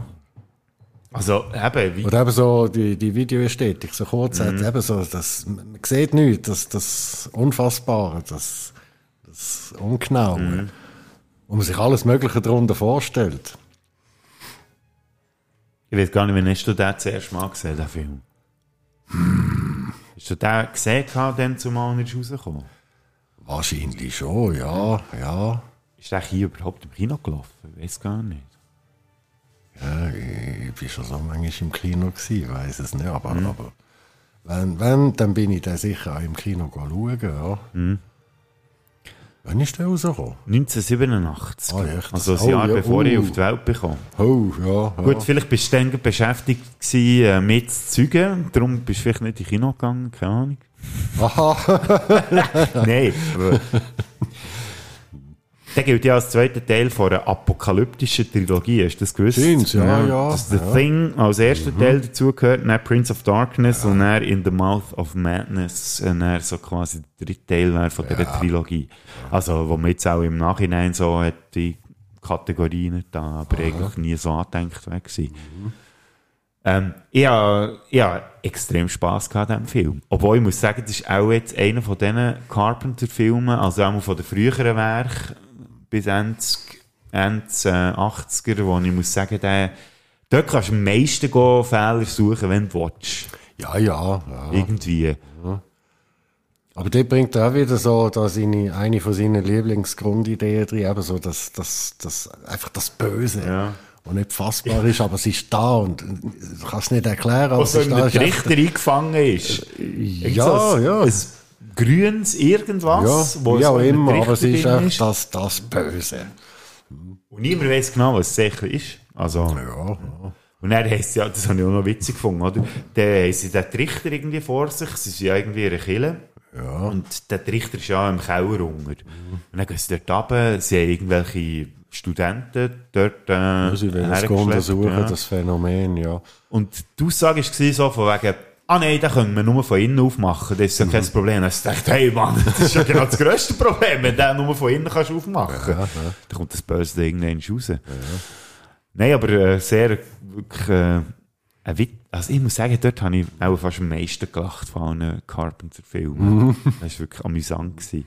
Auch schon nur der Alice Cooper mit seinen anderen Obdachlosen, wie er dort so steht. Und Ja, ja. Ich war fast enttäuscht, gewesen, dass er so wenig vorgekommen. Ja, er, hat ja etwa mal in Kinofilmen so ein bisschen Cameo-Auftritte, aber immer nur kurz. Ja, dort eben auch. hm. Aber immer gut. Mhm. Ja, also eben, ich meine, das hat einen bleibenden Eindruck hinterlassen und ich musste wirklich müssen, ich musste grinsen. Ähm, was haben wir noch zu diesem Film? Ja, du hast ja die Trilogie angesprochen. Ja, In the Mouth of Madness, ja. Ja. Das ist eben leider jetzt einer, den ich nicht gesehen habe. Den hast du gesehen, ja? Das ist einer, der würde ich ganz, ganz weit rauf tun, weil Ja. das ist so ziemlich das durchgeknallteste, was er je gemacht Der Film ist so völlig surreal, das ist, das ist einfach ein riesen, riesen Albtraum und äh, eine ganz crazy Geschichte. Da geht es um einen, äh, so einen Versicherungshengst, einen Inspektor, der eben Versicherungsbetrüger ähm, entlarvt und dann wird er angehört von einem Verlag, weil die haben da den Bestseller-Autor, der auch so Gruselgeschichten schreibt und der ist nicht mehr aufzufinden. Und äh, er fängt dann eben ein bisschen, er, er sollte eben suchen. Und äh, fängt ein bisschen an in diesen Büchern lesen und lustigerweise alles, was in diesen Büchern geschrieben wird, wird dann nachher Realität. Und dann, dann ist das Eis wahnsinniges Hin- und Hergeschwappe. Äh, träumt er, ist es echt, ist es nicht, ist einfach wild und wirr. Und dann löst er irgendein Puzzle und findet dann einen Ort, wo es gar nicht gibt und reist dann dort her mit dieser Frau und dann ist er wie, wie in einer parallelen Welt, in einer anderen Zeitlinie. Und dort hockt dann der Typ und schreibt dann noch sein letztes Buch. Und, und dort ist eben die Geschichte, oder, ist er selber auch dabei, also ist er dann auch noch Fiktion? Und und da passieren die unglaublichsten Sachen, also so richtig abgefahren. Steht in einem Hotel, und so Gestalten und Kinder und Monster und also eine wirre Sache. Oh, Und das ist ein Film, äh, der ist so unerklärlich, also der, der kannst du immer wieder schauen und kommst wahrscheinlich nie ganz auf den Grund. Und er, er meint natürlich, ja, das ist alles nur inszeniert, um Verkaufszahlen aufzutun. Und, und das schwappt dann eben auch ein bisschen mit. Könnte sein, könnte aber auch nicht. Es könnte wirklich auch, und, und der andere auch wieder, da, der Autor, das ist auch, der ist auch wieder einem Bösen verfallen und will das in die Welt bringen. Und, äh, aber super, super. Schießt mir jetzt gerade an, dass ich den nicht gesehen habe. Der hat ja auch den gescheiter äh, genommen als einen anderen, der später noch kommt. In The Mouth of Madness. Ja, ja. ja. Gibt es den irgendwo legal zum Konsumieren? Ähm, keine Ahnung. Ja, wahrscheinlich auf Amazon oder sonst kauft ihr auf iTunes. ausleihen, Ja, Mhm. ja. Also, sonst kannst du nicht bei mir schauen. Ah, du hast ihn? Ich weiß wo. Ah, also gut, ja. Den muss ich unbedingt noch nachholen, in dem Fall. der Ja. ist so dermassen abgefahren. Und, und dort ist auch alles Mögliche drin, Versatzstückchen, äh, Psycho und, und Monster und ja, alles Mögliche. Also unglaublich. Äh, äh, ein wahrer Spaß. Mhm. Weil du kommst nicht raus. Und dann schaust du halt nochmal und wenn du immer noch nicht rauskommst, schaust du nochmal und nochmal. Das ist ein Film, den werde ich sicher noch ganz manchmal schauen. Kommst du immer noch nicht raus in dem Fall? Äh, ist, ist auch gar nicht Ja. wichtig. Muss man gar nicht, ja. Nein, es ist, ist ein riesiges Spektakel. Sehr gut, ja. Ja, gut. ja das ist definitiv auf meiner All-Schauen-Liste. Und, und gute Schauspieler, super. Sam Neill. Und, äh, Ah, ja. Und die Tante, die ihn begleitet, die spielt auch so gut. Ja, ja und, und dort, ist, dort ist alles dabei. Grusel, Geistergrusel und, und eben auch wieder das mit dem Bösen, wo in die Welt jetzt das mal absichtlich möchte gebracht werden und der große Zaubermeister wird dann nachher der Oberjuhe sein und ja, ja. Und, und es breitet sich ja aus. Die Welt geht unter, die Leute drehen alle durch. Am Schluss ist er noch der Einzige, ist er fast noch allein und geht dann ins Kino, weil ähm, da heißt es ja, äh, alle, die das Buch lesen, werden eben wahnsinnig. Ja, und die, die das Buch nicht lesen, ja, es, es gibt einen Film, der kommt in sieben Wochen, dann siehst du ihn ins Kino gehen und dann sieht er sich selber im Kino äh, in dem Film mitspielen. Also es ist total verschachtelt und surreal, also großartig. Dringende Empfehlung. krass. Also, so wie du jetzt erzählst, wäre das jetzt wirklich einer, den man so, so auf dem Schirm hat. Aber ich habe mit dem, ich habe den Titel schon ein paar Mal gelesen, aber nie so gedacht, ja gut, du, mir so, in the Mouth of Madness ist jetzt nie so einer gewesen, wo ich das Gefühl hatte, den müsste ich jetzt schauen. Aber äh, jetzt, wenn du so erzählst, ist schon einer, der ein bisschen unter dem Radar läuft. Ja, ich, ich habe gar nicht gewusst, dass es den gibt. Ah, eben, schau jetzt, ja, gut, jetzt, im Zusammenhang mit dem Podcast, bin ich auf den gestoßen und ja, dann habe ich ihn zuerst mal auf YouTube geschaut und dann haben sie irgendwie eine halbe Stunde rausgeschnitten. Ja, ja was, eben. Und dort eben, da, das Kleberzeug und die Monster und Zeug, da, das äh, habe ich alles verpasst. Dann Mhm. habe ich noch andere Quellen. Das Ja. war äh, gut gewesen, ja. Ja, das hast mir dann auf jeden Fall schmackhaft gemacht. Also, ich hoffe jetzt euch auch. Ähm, ist ein Film, den man unbedingt muss sehen muss. Genau der nächste. Oder hast du noch etwas zum Mouth of Madness? Oder? Äh, Charlton Heston spielt da noch Ja, mit. gut, ja. Ähm, ja, ja. Hat gute Schauspieler noch dabei. Ja. Was man jetzt zum nächsten Film vielleicht bei der Hauptrolle nicht unbedingt kann behaupten What do these things want and why are they here? You still don't get it, do you, boy? They have recruited the rich and the powerful. They're running the whole show. Wake up! They're all about you, all around you. I have come here to chew bubblegum and kick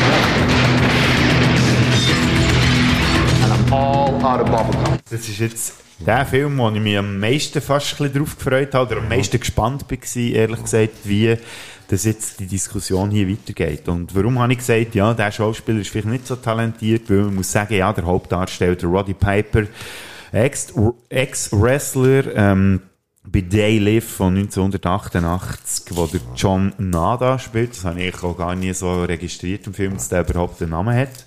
Ist jetzt nicht unbedingt ein Charakterdarsteller, aber spielt eigentlich überhaupt keine Rolle, weil ähm, in diesem Film geht es ja nicht darum, irgendwie charakteristische Züge irgendwie preiszugeben, sondern es geht vielmehr um die, ähm, die Nachricht, die der Carpenter dort ähm, ziemlich offensiv möchte in die Leute hineinjagen.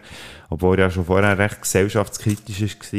Eher ein bisschen auf die subtile Art. Und hier macht er es, glaube ich, wirklich mit dem Dampfhammer mit ins Gesicht. Bei Day Live. Ich könnte mir vorstellen, dass das ein Film ist, der dir auch recht gefallen hat, gell? Äh, das finde ich äh, persönlich eigentlich der bedeutendste. Und äh, man geht ja in die Schule und hat so seine Pflichtlektüre. Und ich finde, der Film sollte Pflicht sein für alle Heranwachsenden. Ursprünglich hat er ja den gemacht, um ähm, Regen ein bisschen ans Bein bisseln. Oder in den 80er Jahren, Neoliberalismus wo die neue Zeit ist gekommen, mit dem entfesselten, mit dem entfesselten, unkontrollierten Finanzmarkt und Konsumismus. Und, aber der Film hat heute mehr Gültigkeit als je zuvor. Und von wegen Roddy, äh, der spielt im Fall auch gut. Ich habe es eben auch gefunden. Er ist so ein einfacher Ja. Bützer und, äh, und dann plötzlich äh, kommt er hinter die Wahrheit, wo da verborgen ist und dann ist er total abhisst und dann geht, er drauf los, geht aufräumen. Ich habe es eben auch gefunden. Also er wird immer so ein bisschen abgestempelt als einer, der eigentlich kein Talent hat. Aber in dieser Rolle hat er einfach gepasst, hat mich auch gedacht. Ja, passt voll, ja.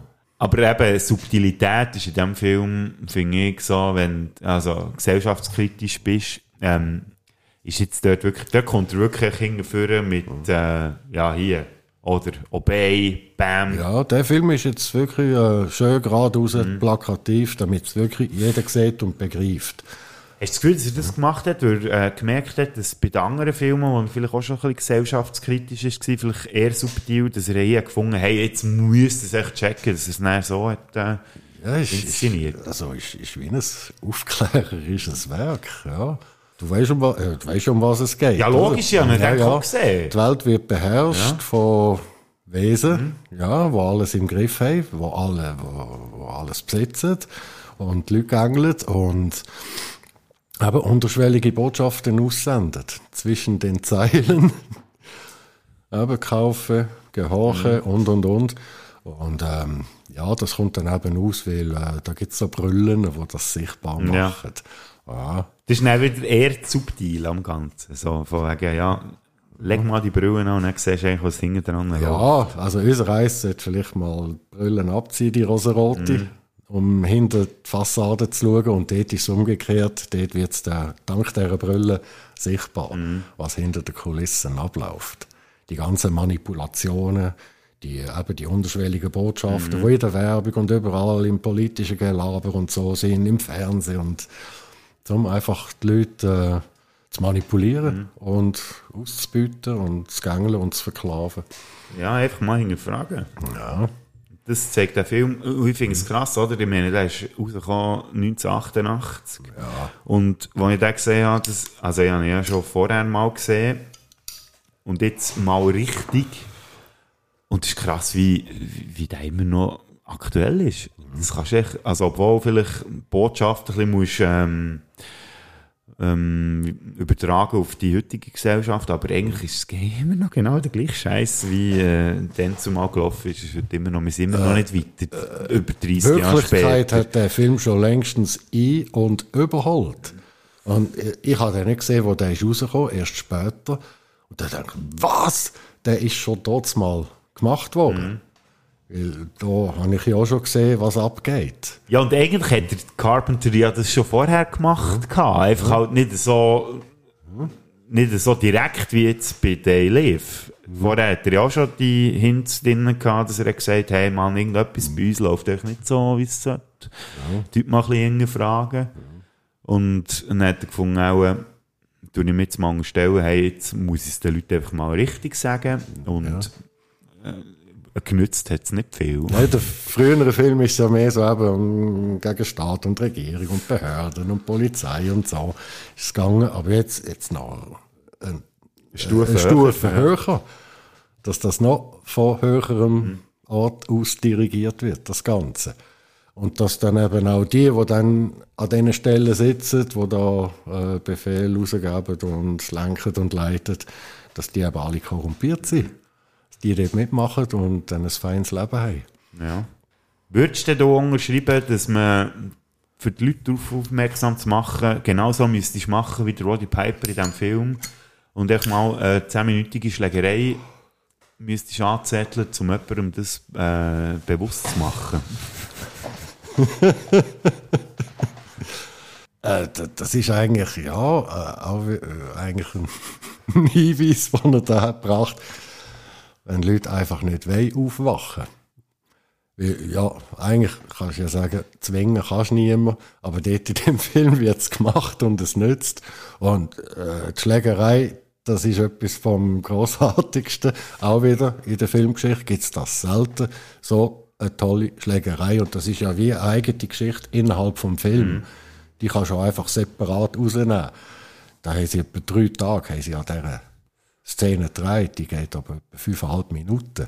Und ist total lustig auch. Ja, also ich, ich habe ein paar Mal müssen lachen, als ich Ja, das gesehen habe. irgendwie ist es voll ernst gemeint, aber gleich, es, es, es, ist witzig. Das finde ich eben auch noch gut, oder? Er hat das Augenzwinkern nie verloren, Ja, oder? Obwohl ja. er eigentlich den Leuten will, äh, eine Botschaft mitgeben aber nicht so sagt, von wegen, die müssen jetzt das und das glauben, Mhm. sondern immer noch den gewissen Schalk irgendwie drin hat. Und das finde ich auch sehr wichtig, dass man den auch allgemein im Leben irgendwie noch beibehaltet. Und das finde ich bei diesem Film kommt dort extrem raus. So ein bisschen satirisch auf, aufgenommen, aber gleich eigentlich das Thema aufgreift, wo wir uns eigentlich schon lange mal ein bisschen eher ein bisschen äh, tiefer hinterfragen. Ja, äh, Carpenter hat ja gesagt im Interview, er eigentlich, äh, dort mal zu dieser Zeit hat er einfach mal äh, diesen Yuppies und all denen will ein bisschen ans Bein bisseln. Oder gegen Gier und, und Geld verdienen ohne Gegenleistung und, und, und. Und, äh, aber das war eigentlich gar nicht seine Absicht gewesen. Eigentlich hätte er einen Actionfilm wollen machen. Und, und das ist ja auch... Es, Das war auch echt ein Verkaufsargument gewesen am Schluss, es, wird, es wird natürlich auch viel geschlägelt und ballert, ja. Gut, das geht eigentlich noch. Also er ist relativ lang recht Ja, im gut. Vergleich zu heutigen Filmen ist es, ist es Ja, gut, mässig, ja. ja. Aber wenn du es vergleichst so, den, was er noch gemacht hat, ähm, ja, musst du sagen, also, ja, ich habe mich auch gefragt, oder, ich habe ja die Box gekauft und der einzige Film, wo FSK 18 ist, ist Aha. They Live. Und dann habe ich etwa, sagen wir jetzt mal 85% von dem Film geschaut und mich gefragt, oh, warum ist jetzt der ab 18? Macht doch überhaupt keinen Sinn. Bis dann der Schluss langsam kommt. Und dann denkst du so, ah, wegen dem. Wieso sieht man Püppi? Nein, nicht, mal. Nein, Nein und 18. Gewalt auch nicht. Aber, äh, Gewalt ist ab gehen- 16. Also, ja, Püppi sind ab 18. aber dort, wie er am Schluss die ganze Meute auseinander nimmt, Ja. dort, äh, wo sie näher runtergehen und dann dort mal loslegen, dort Aha. siehst du dann schon, ah, okay, ja, es liegt auch an dem. Ist gut, ist der Film zu dieser Zeit gemacht worden. Heute wird er wahrscheinlich gar nicht mehr gezeigt. Ja. Gar nicht mehr erlaubt. Gut, ob sie es dann würden checken, was er will sagen mit dem, wäre er dahingestellt. Aber ja. Auf jeden Fall, ähm, Daily unbedingt mal reinziehen. Also, Aber wie gesagt, finde ich, sollte jeder heranwachsende Mhm. Mensch mal gesehen haben. einfach mal selber sich ein bisschen Gedanken anfangen zu machen, was eigentlich so in unserer Gesellschaft läuft. Und was ihr dann damit anfängt, ist dann euch überlassen. Ähm, jetzt kommen wir von mir aus gesehen so ein bisschen zu den hm, weniger kaltvolleren Carpenter-Filmen. Ich bin jetzt gespannt, ob das wirklich so wird, wie ich mir das vorstelle. Weil ähm, wir machen jetzt einen Gump ins Jahr 1992 mit dem Film hier. Und ich weiß gar nicht, ob du den noch präsent hast. It all started on a Tuesday in March. If George hadn't introduced me to oh, Alice, die Stimme kenne ich. not do anything cheap and meaningless. Okay, what do I owe you? and she hadn't been so spectacular, maybe I wouldn't have gotten so loaded that night. Ten minutes. I'll be as good as new. And none of this would have happened. Something's happened at the Magnascopics facility in Santa Mira. Next thing I knew, I went from high profile to no profile. Ich habe lange nicht, gar nicht gewusst, dass das ein John Carpenter-Film ist. Hätte es auch gar nicht sollen sein. Aha, eben, ja. Es war der Hauptdarsteller, gewesen, der sich gewünscht hat, dass man den Carpenter nennt, weil man so einen Unterhaltungsklamauk machen, so einen seichten, Mhm. lustigen. Und der hat gefunden, ja, es müsse ein bisschen mehr Ernsthaftigkeit rein. Und darum will er den Carpenter als Regisseur. Hat jetzt von mir aus gesehen nicht viel genützt. Ja. ja, über was reden wir? Über Memoirs of an Invisible Man, Jagd auf einen Unsichtbaren. Aus dem Geburtsjahr von deiner lieben Tochter und meiner lieben Schwester. Äh, eben, wie gesagt, ich habe das jahrelang nicht gecheckt, dass es ein Carpenter-Film ist. Und ich muss, ich habe jetzt nicht geschaut nochmal, ähm, aber ich habe den so präsent, du hast ja den mal auf Videokassette angeschleppt. Also du hast dann schon gewusst, dass das ein Carpenter ist. Ja, ja. steht ja drauf. Ja. ja. Ja, aber aber fällt ein bisschen aus, Ja, so aus seiner typischen Handschrift, ja. Obwohl der Film auch immer noch sehr super gemacht ist und auch Spannung hat und ja, auch Bösewichter und ja, ja. Ist also nicht die seichte Unterhaltung geworden, die ursprünglich geplant war. Nein, ganz Aber trotzdem immer noch ein gäbiger Film für die ganze Familie, kann man sagen. Hast du den nochmal geschaut jetzt? Ja, den habe ich nochmal geschaut. Ah, ja, ja, ja. Also ich bin echt fasziniert von den Effekten, wenn er auch unsichtbar ist. Also man hat ja die Mhm. einen, wo er wirklich unsichtbar ist und Ja. dann, wie er sich fühlt und dann Mhm. sieht man ihn ja gleich, Ja. weil man auch nicht hat können, äh, den Chevy Chase einfach 90 Minuten nur unsichtbar machen. Ja. Aber ja. Und der Sam Neill, ich weiß gar nicht, das, das ist noch vor Jurassic Park glaube ich, wo der ist rausgekommen. Könnte sein, ja, wahrscheinlich. Ja, ich glaube, Jurassic Park ist im 93 erst rausgekommen. Ja. Ah ja, der ist der, ich glaube, wenn er Jurassic Park gemacht hat, hat er vielleicht die Rolle nicht mehr gespielt. Das ist so ein richtiges Arschloch. Mann, da muss ich mich noch gut erinnern, obwohl ich den Film auch seit 10 Jahren oder noch länger nicht mehr gesehen aber ich habe mich so genervt an dem Sieg. Boah! Ja, aber so sind sie. Ja. Das ist eben Militär, Ja. FBI-Behörde. Wenn irgendetwas speziell ist, dann wollen sie es für Einnahmen Mhm. und für ihre Zwecke brauchen oder missbrauchen. Ja, ja, der glaube wirklich kaputt geschaut, der Film. Also auf dieser Videokassette. Ich weiß nicht, ob du die noch hast, Ja. irgendwo. Hast du überhaupt noch Nein, Videokassette? nein, die Videos habe ich. Die Hast du mal aus- ausgeschraubt? Ja, ja, die mal ausgeschraubt, weil kommst die Geräte nicht mehr über. Hm. Ja, das ist ein bisschen schade. Also, ja. Ja, man kann die Filme ja gleich immer Ja. noch schauen. Also, Gibt es, glaube ich, auch auf DVD oder etwa die bringen sie noch mal wieder im Fernsehprogramm. Mhm. Das hat jetzt nicht mitbekommen, weil ich auch da so reguläres Fernsehen halt da schon seit Jahren nicht mehr schaue. Aber Ja. ja, man kann es sich irgendwo holen. Also, weil ja, ist ein bisschen, also für- mich gesehen ist jetzt nicht so der Film, den ich als erstes würde empfehlen, wenn es um Carpenter geht, aber wenn man mal so ein bisschen, etwas ein bisschen leichtfüssiges, wo, wo noch, wo noch Spass macht zwischendurch, wo du schauen, dann Er ist, er ist gut noch, ja. gemacht und er ist unterhaltsam, ja.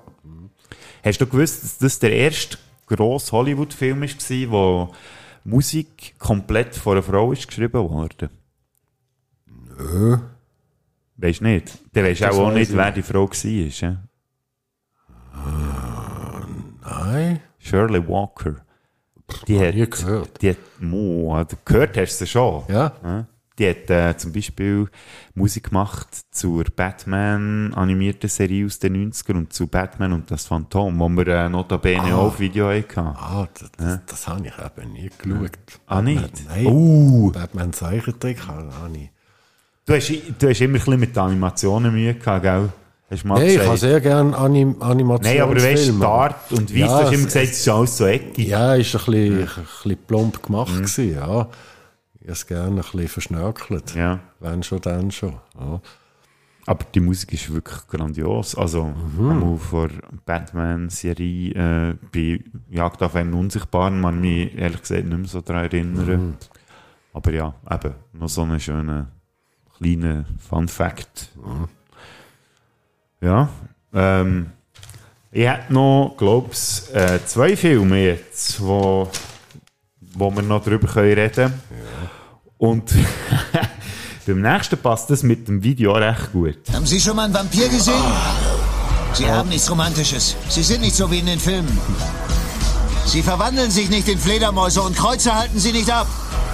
Um einen umzubringen, stößt man einen Flock mitten durch sein Herz. Da drin könnte eins ihrer Nester sein. An die Arbeit, Jungs. Kriegst du nach 600 Jahren deinen Schwanz noch hoch? Vielleicht muss ich hier noch schnell erwähnen, dass wir jetzt nicht jeden Film von John Carpenter ähm, abklappern. Das war auch etwas, gewesen, was ich dir letzte Woche gesagt habe, wo wir uns haben getroffen so von wegen Scheiße, jetzt habe ich das Gefühl gehabt, jetzt habe ich quasi alles gesehen vom Carpenter und dann gemerkt, dass ich nicht mal die Hälfte von allen Filmen habe gesehen ähm, Ich tue euch sehr gern, oder ihr habt es vielleicht schon gesehen, in die Show Notes äh, die ganze Filmografie vom Carpenter. Wir haben jetzt hier eine kleine Auswahl getroffen, einfach Filme, wo wir halt hier drüber äh, wollen reden und wo so redenswert ist, drüber zu reden. Und da gehört von mir aus gesehen John Carpenters Vampire auch dazu. So ein richtig Testosteron geschwängerter Retro-Western. Hat Ja, ich jetzt gesehen. Ja. Den hast du auch irgendwann mal so auf Video angeschleppt, wo ich auch lange nicht gecheckt habe, dass das, äh, also beziehungsweise logisch habe ich gecheckt, dass es ein Carpenter-Film ist, weil ja der Name gross oben drüber steht, aber dort habe ich nicht so die Essenz vom Carpenter irgendwie gespürt gehabt. Und äh, jetzt nimmt es mich hure Wunder, was du von diesem Film haltest. Weil der jetzt auch vor kurzem wieder mal geschaut und es ist wirklich so, macht Spaß, aber ja, schau hin und es geht vorüber, wie du aber gesagt hast. Ja, ja. Äh, als ich den das erste Mal gesehen habe, ich gedacht, ja, äh, äh, Vampirfilm, hm, äh, irgendein Schloss im dunklen Wald und, und jetzt äh, hat der Carpenter die Idee, Vampirfilm im Wilden Westen zu machen, also so la Wild West. Ja, ich moderne Und- und- Wilde und das- Westen, Das hat ja. für mich äh, nicht so ganz zusammengepasst. Ich dachte, ja, ja, das ist wieder so eine amerikanische, komische Idee. Und jetzt äh, habe ich den aber im, auch nochmal geschaut und ist eigentlich noch ganz prima, weil er ist halt auch wieder sehr gut gefilmt. Ja, das eh. Und, ja. und hat gute Figuren, klar. Ähm, hat dem James Woods hat er da den gefallen da, der hat unbedingt auch mal wollen Actionheld spielen. Ja, und vor allem eine Hauptrolle. Ich weiß gar nicht, ob der jemals vorher eine Hauptrolle hatte. Das war ja immer so einer von denen. Jawohl, Oh, once, ja, warte, once upon a time in the West und äh, ja, aber dort, nee, dort, Onion Field du meinst schon, Ja, das war aber auch keine Hauptrolle. Gewesen. Mal ein Film aus den frühen 80er Jahren, die Onion Field oder Ah. späte 70er Ah, schon, ja. Ja, ja. Gut, ja. Also James Woods ist eigentlich schon ein Begriff gewesen. Der, Schaut, der, genau aus diesem Grund habe ich meinen Vetto eingeladen für den Podcast, weil er mir Nein, der hat schon mal. Hauptrollen ja. gespielt, ja. Ja, ich habe das Gefühl gehabt, das Mhm. sei seine erste grosse Hauptrolle. aber, aber eben noch nie Actionheld. Ja. Also dann, ja, er zelebriert es natürlich unglaublich. Mit, mit Sonnenbrille. Lederjacke. Cool und cool und noch cooler. Und, Ja. Das, ist, das ist dann auch wieder ein bisschen witzig auf eine Art, ja. Aber coole Effekte. Nach wie die, vor, ja. Ja, wie sie die Vampire an, ans Licht zerren und wie die da in Flammen aufgehen. Da haben sie sich auch noch etwas müssen überlegen Und äh, das Modi dort, wo infiziert wird, Ähm, da, das ist ja... Das ist ja Shirley Lee. Ja. Äh, Cheryl Lee. Ja. Ich glaube nicht mal eine Schauspielerin ursprünglich. Ich weiß es gar nicht. Die, die hat das tipptopp Die, gespielt. die dann mit dem Daniel Baldwin unterwegs ist.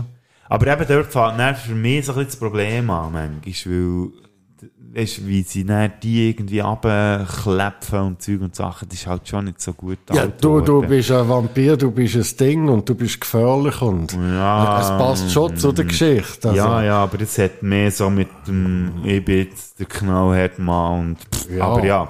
Ja, musst schon sehen, wenn du nicht aufpasst, dann beißt sie dir, oder?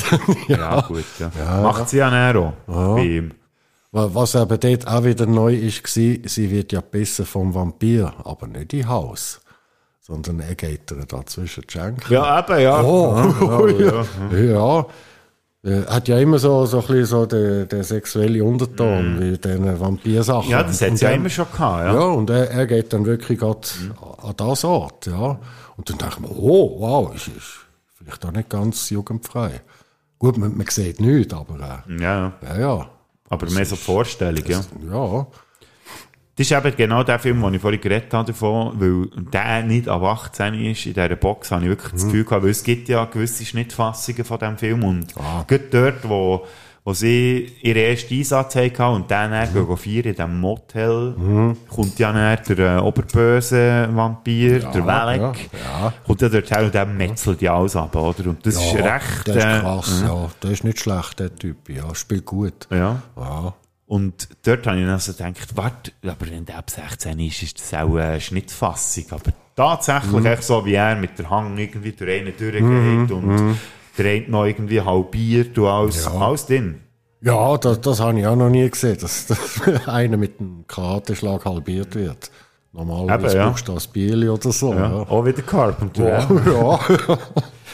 Das habe ich auch noch witzig gefunden. Der Thomas Ian Griffith, der den Welek spielt, die haben das Gefühl gehabt, das sei der gleich wie äh, bei The Crow. Machst du dich noch erinnern, der Bösewicht dort? Ui.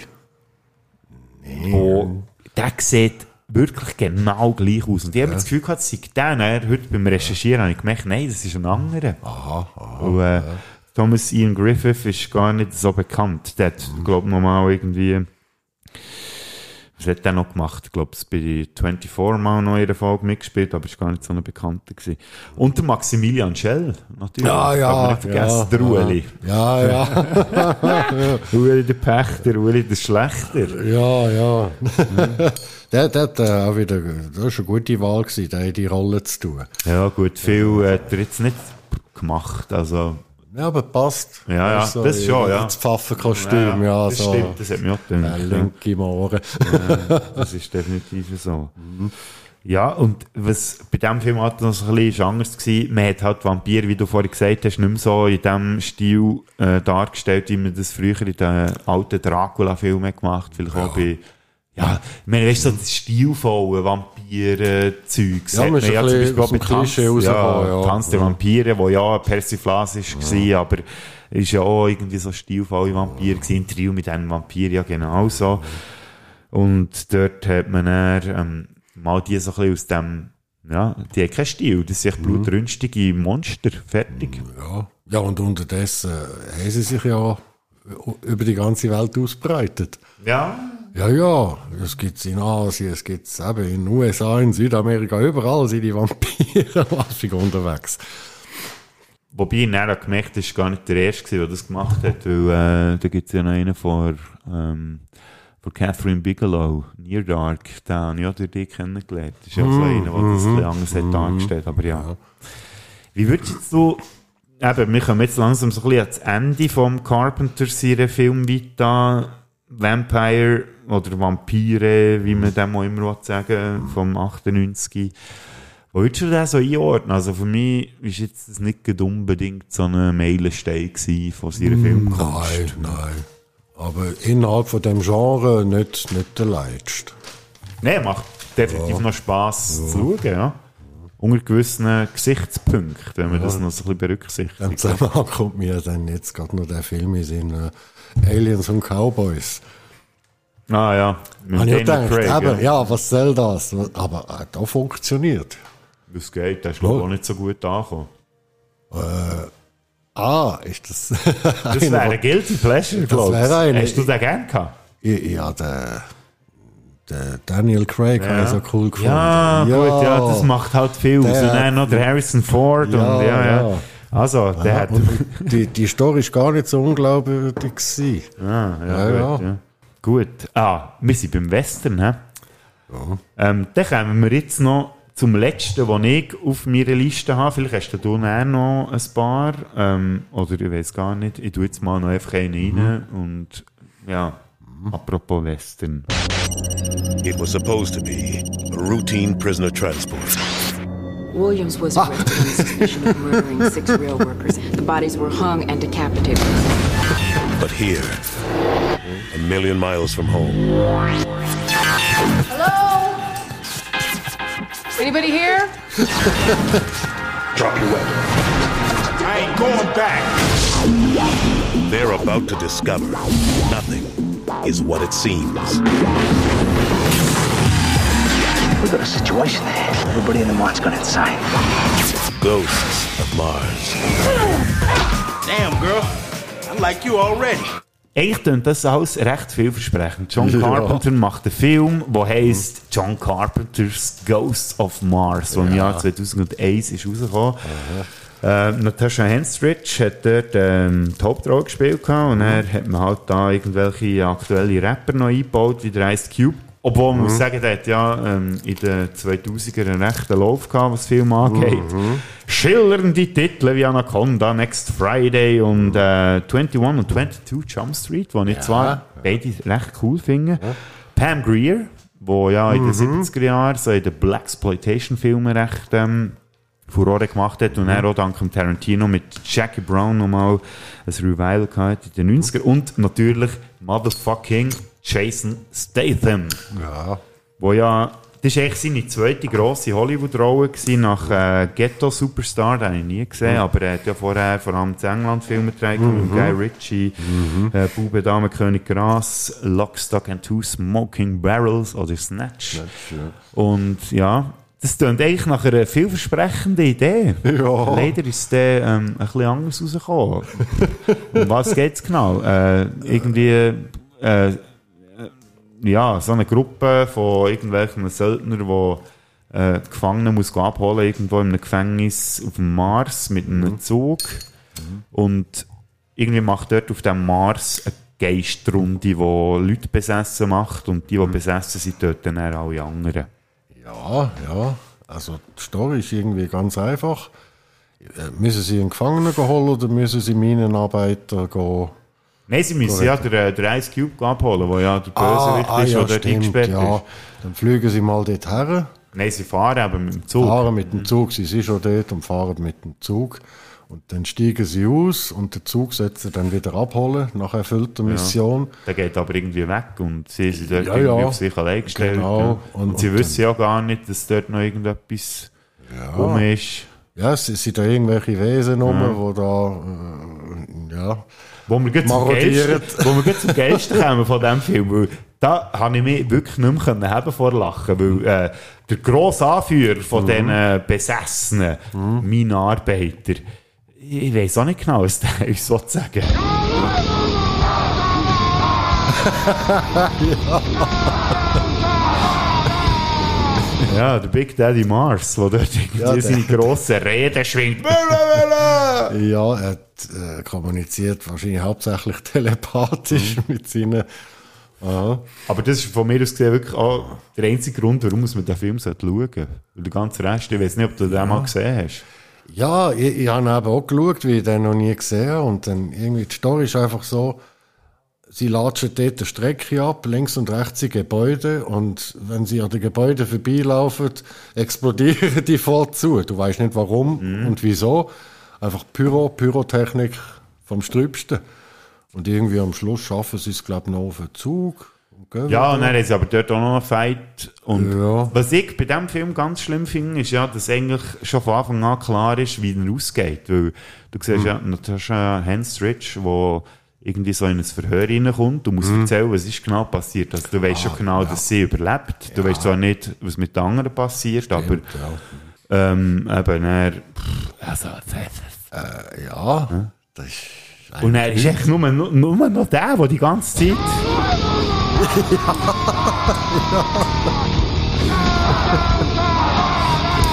Also er ist definitiv mein Highlight von diesem Film. Und der Jason Statham, muss ich auch sagen, ist auch mein Highlight, weil der permanent durch den ganzen Film so einen Gesichtsausdruck drin hat, so von wegen, äh, was läuft hier eigentlich? Das ist genau das, was ich mich auch immer habe gefragt habe. So, was läuft hier eigentlich? Ja, es, lau- es läuft eigentlich nicht. Das ist ein völliger Quatsch und es passiert eigentlich nichts. Nein.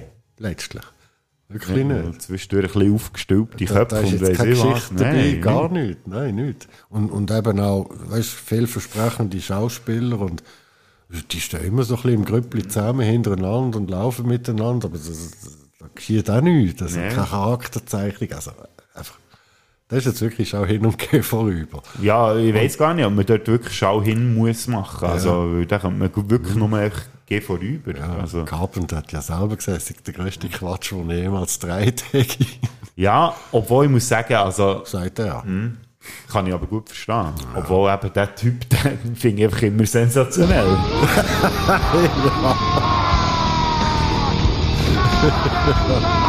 Und wenn ihr einfach mal den Jason Statham gesehen, wie er überhaupt nicht rauskommt, was überhaupt in diesem Film abgeht, also so wie es allen geht, an den Film schauen, dann äh, zieht mich Ghost of Mars rein. Es ist ein bisschen schade, dass das einer von der letzten grossen Hollywood-Produktionen war, die der äh, John Carpenter gemacht hat. Es hat Mhm. ja dann noch einen Film gegeben, ähm, welcher ist das gewesen? The Ward, Ward, ja. 2010 ist der, glaube ich, rausgekommen. Ich we- Den habe ich eben nie gesehen. Hast du den mal gesehen? Ja, da- das ist so eine, das ist, der ist wahrscheinlich jetzt, ein bisschen, sonst ist er immer ein bisschen der Zeit voraus gewesen und das mal wahrscheinlich eben eher ein bisschen hinten drin. Da geht es um ähm, multiple Persönlichkeitsgeschichte von so einem traumatisierten Modi, der in die Psychiatrie kommt. Und dort ist dann auch irgend so ein Gruselmonster und, und mit Insassinnen und die sterben vorzu. Am Schluss kommt es dann eben aus, dass das alles sie war. Und eben so, so Story wie halt Identity oder Split, wo man eben zu dieser Zeit dann schon hinter sich hatte. Aber ist, äh, ist, Film ist gut gemacht, super glatt. Also ein besserer Abschluss als Ghost of Mars. Ja, ja, selbst schon, ja. Nein, den, den kann man schauen. Ja, ja. Ist, ist jetzt eben nicht, jetzt, äh, nicht revolutionär neu. Man kennt eben schon, die Thematik. Aber er hat eigentlich gleich noch einen sauberen Film abgeliefert. In dem Sinn, ja. Ich weiß gar nicht, warum er es nicht gehört hat mit Regie führen. Vielleicht, eben, mittlerweile ist er ja auch recht alt. Er hat Jahrgang 1948, obwohl man muss sagen, pff, 40 Jahre älter als ich. Also, der ist er jetzt mittlerweile, pff, was bin ich? 34, der ist ja 40 Jahre älter, 74. Also, Ja, könnte er ja, immer ja. noch äh, Filme machen, macht er aber jetzt nicht mehr. Nein, ich glaube, er hat ein bisschen genug von Hollywood und ja, muss ja immer nur um Geld nachsäckeln. Und Ja, er hat es ja selber gesagt, oder? John Carpenter, ähm, To Survive Hollywood. Ja. Wo wir ja jetzt auch ein paar Ausschnitte gehört haben. Ich würde jetzt gerne noch ein Fazit ziehen äh, zu der Geschichte, die wir jetzt hier aufgenommen haben. Außer du hättest noch einen Film, den ich jetzt völlig übergangen habe, wo du noch gerne darüber willst reden Ah, da war noch einer, gewesen, auch eine Nachverfilmung da mit, mit diesen Kindern. Ah, das? Dorf der Verdammten. Ja, genau, das Dorf der Verdammten. Habe ich eben leider auch nicht gesehen. Ja, ist, ist ganz ähnlich wie das Original, halt einfach ein bisschen aufpimpert. Wieder ein bisschen mit mehr Effekten und ein bisschen mehr Blut und ein bisschen mehr Brutalität. Da geht es auch darum, äh, irgendwie das ganze Dorf geht mal in Schlaf. Und ähm, dann sieht das auch, alle Frauen sind dann plötzlich schwanger und nach neun Monate kommen dann so Kinder auf die Welt. Und Ja, sind normalerweise geht es so lange. Ja. das solltest du ja wissen. Schneller sogar, ich weiß auch nicht. Auf jeden Fall sind dann das auch so Alien-Hybride mit, mit Superkraft und ähm, ja, und äh, die schauen da einfach alle aus, die sich gegen sie stellen. Eben mit Superkraft, die können böse schauen und Flammen äh, erzeugen und pipapo. Mhm. Am Schluss lockt sie dann den Lehrer, der es noch schafft, äh, keinen Verdacht zu erregen bei diesen Kindern, weil die können ja auch hell sehen und alles Mögliche. Sammelt die in der Schule zusammen und jagt sie in die Luft und dann ist die Welt wieder gerettet. Ja. Der ist, der ist auch noch, eigentlich, die Kinder sind natürlich dann gruselig. Ja, die, die sehen dann so ja, das ist, glaube ich, eher aus. etwas, was die aber so ein bisschen, äh, ja, jetzt kommen nur das englische Wort, die sind triggert, äh, wie sagt man dem, die so ein bisschen äh, nimmt. Ja, nee, Wenn das- Kinder gruselig sind, gell? Ja, das, das, das ist dann noch speziell, ja, im Horrorfilm. Wenn, wenn da irgend so ein grosser Starker kommt mit, mit einem Hackebeilchen oder so. Jetzt ist das einfach so, so nette, also nett sind sie ja nicht, aber zum Anschauen, es ist einfach Kind. Aber die haben was drauf, ja. Ja, den müsste ich in dem Fall noch nachholen. Also ich habe jetzt zwei Filme noch auf meine äh, Liste da. Äh, einerseits In the Mouth of Madness und Dorf, das Dorf der Verdammten. Also schauen kann man, Ja. aber gehört jetzt nicht zu den Besten, Ja. nach meinem Geschmack, ja. Ja, zu den Besten kommen wir jetzt vielleicht noch im Fazit. Aber ähm, für das Intro vom Fazit würde ich gerne wieder am äh, Maestro himself schnell das Wort geben. I don't ever want to watch my movies again. I am done with seeing them. I've worked on them. That's the best I can do. Out they go. And if I have to talk about my films, I, I will before or after screenings, but I don't want to see them. Oh, God. Also er schaut seine Filme selber nicht mehr gerne. Ähm, Geht es dir auch so?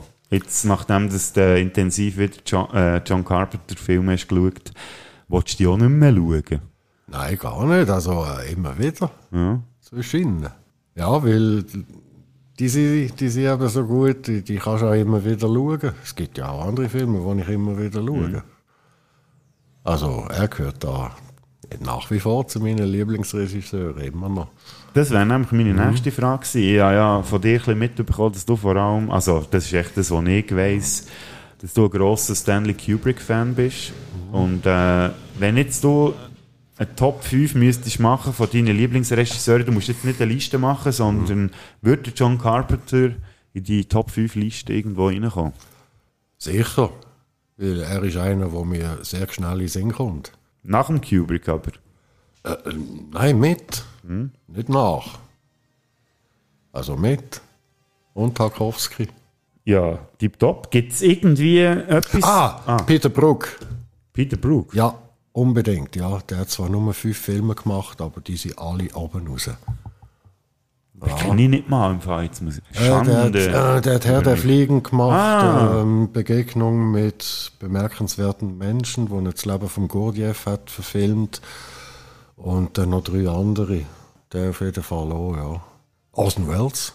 Ja, gut. Ja. Müsste auch mal ein bisschen nachholen. Ja. Das ist bei mir noch so ein Ja. bisschen der. Äh, ja, Ja, das sind so die, wo man spontan als erste fünf in Sinn kommen und dann gibt es natürlich auch noch andere, die noch, die ich auch noch gerne sehe. ja, mit diesen fünf könnte man mal anfangen und dann weitermachen. Gäbe es jetzt so etwas, also zuerst mal Messi vielmal, hast du dich bereit erklärt, mit mir die Filmsünderfolge aufzunehmen? Es war mir eine riesen Freude, gewesen, obwohl ich muss sagen, am Anfang ein bisschen Startschwierigkeiten hatte, aber du hast dich extrem gut gemetzelt, von Anfang an. Ja. Obwohl ich eigentlich gar nicht gut vorbereitet Nein, bin. er hat es aber auch nicht gebraucht. Ja. Das hat geflutscht und ich bin begeistert. Ich hoffe, dir auch. Und falls du jemals wieder einmal ähm, dürftest, müsstest, ja, muss auch eher sagen, müsstest mit mir eine Podcast-Folge aufnehmen, hättest du äh, ein Thema, wo du gerne mal würdest drüber reden sei es jetzt Film oder sonst etwas, muss auch nicht ein Film sein. Also hättest du Bock auf noch ein bisschen zu labern? Ja, sicher so, irgendwelche philosophischen Plaudereien oder eben ein bisschen verrückte Sachen, Ja. ja. Ja, für das sind wir auch Immer bekannt. wieder gern, ja.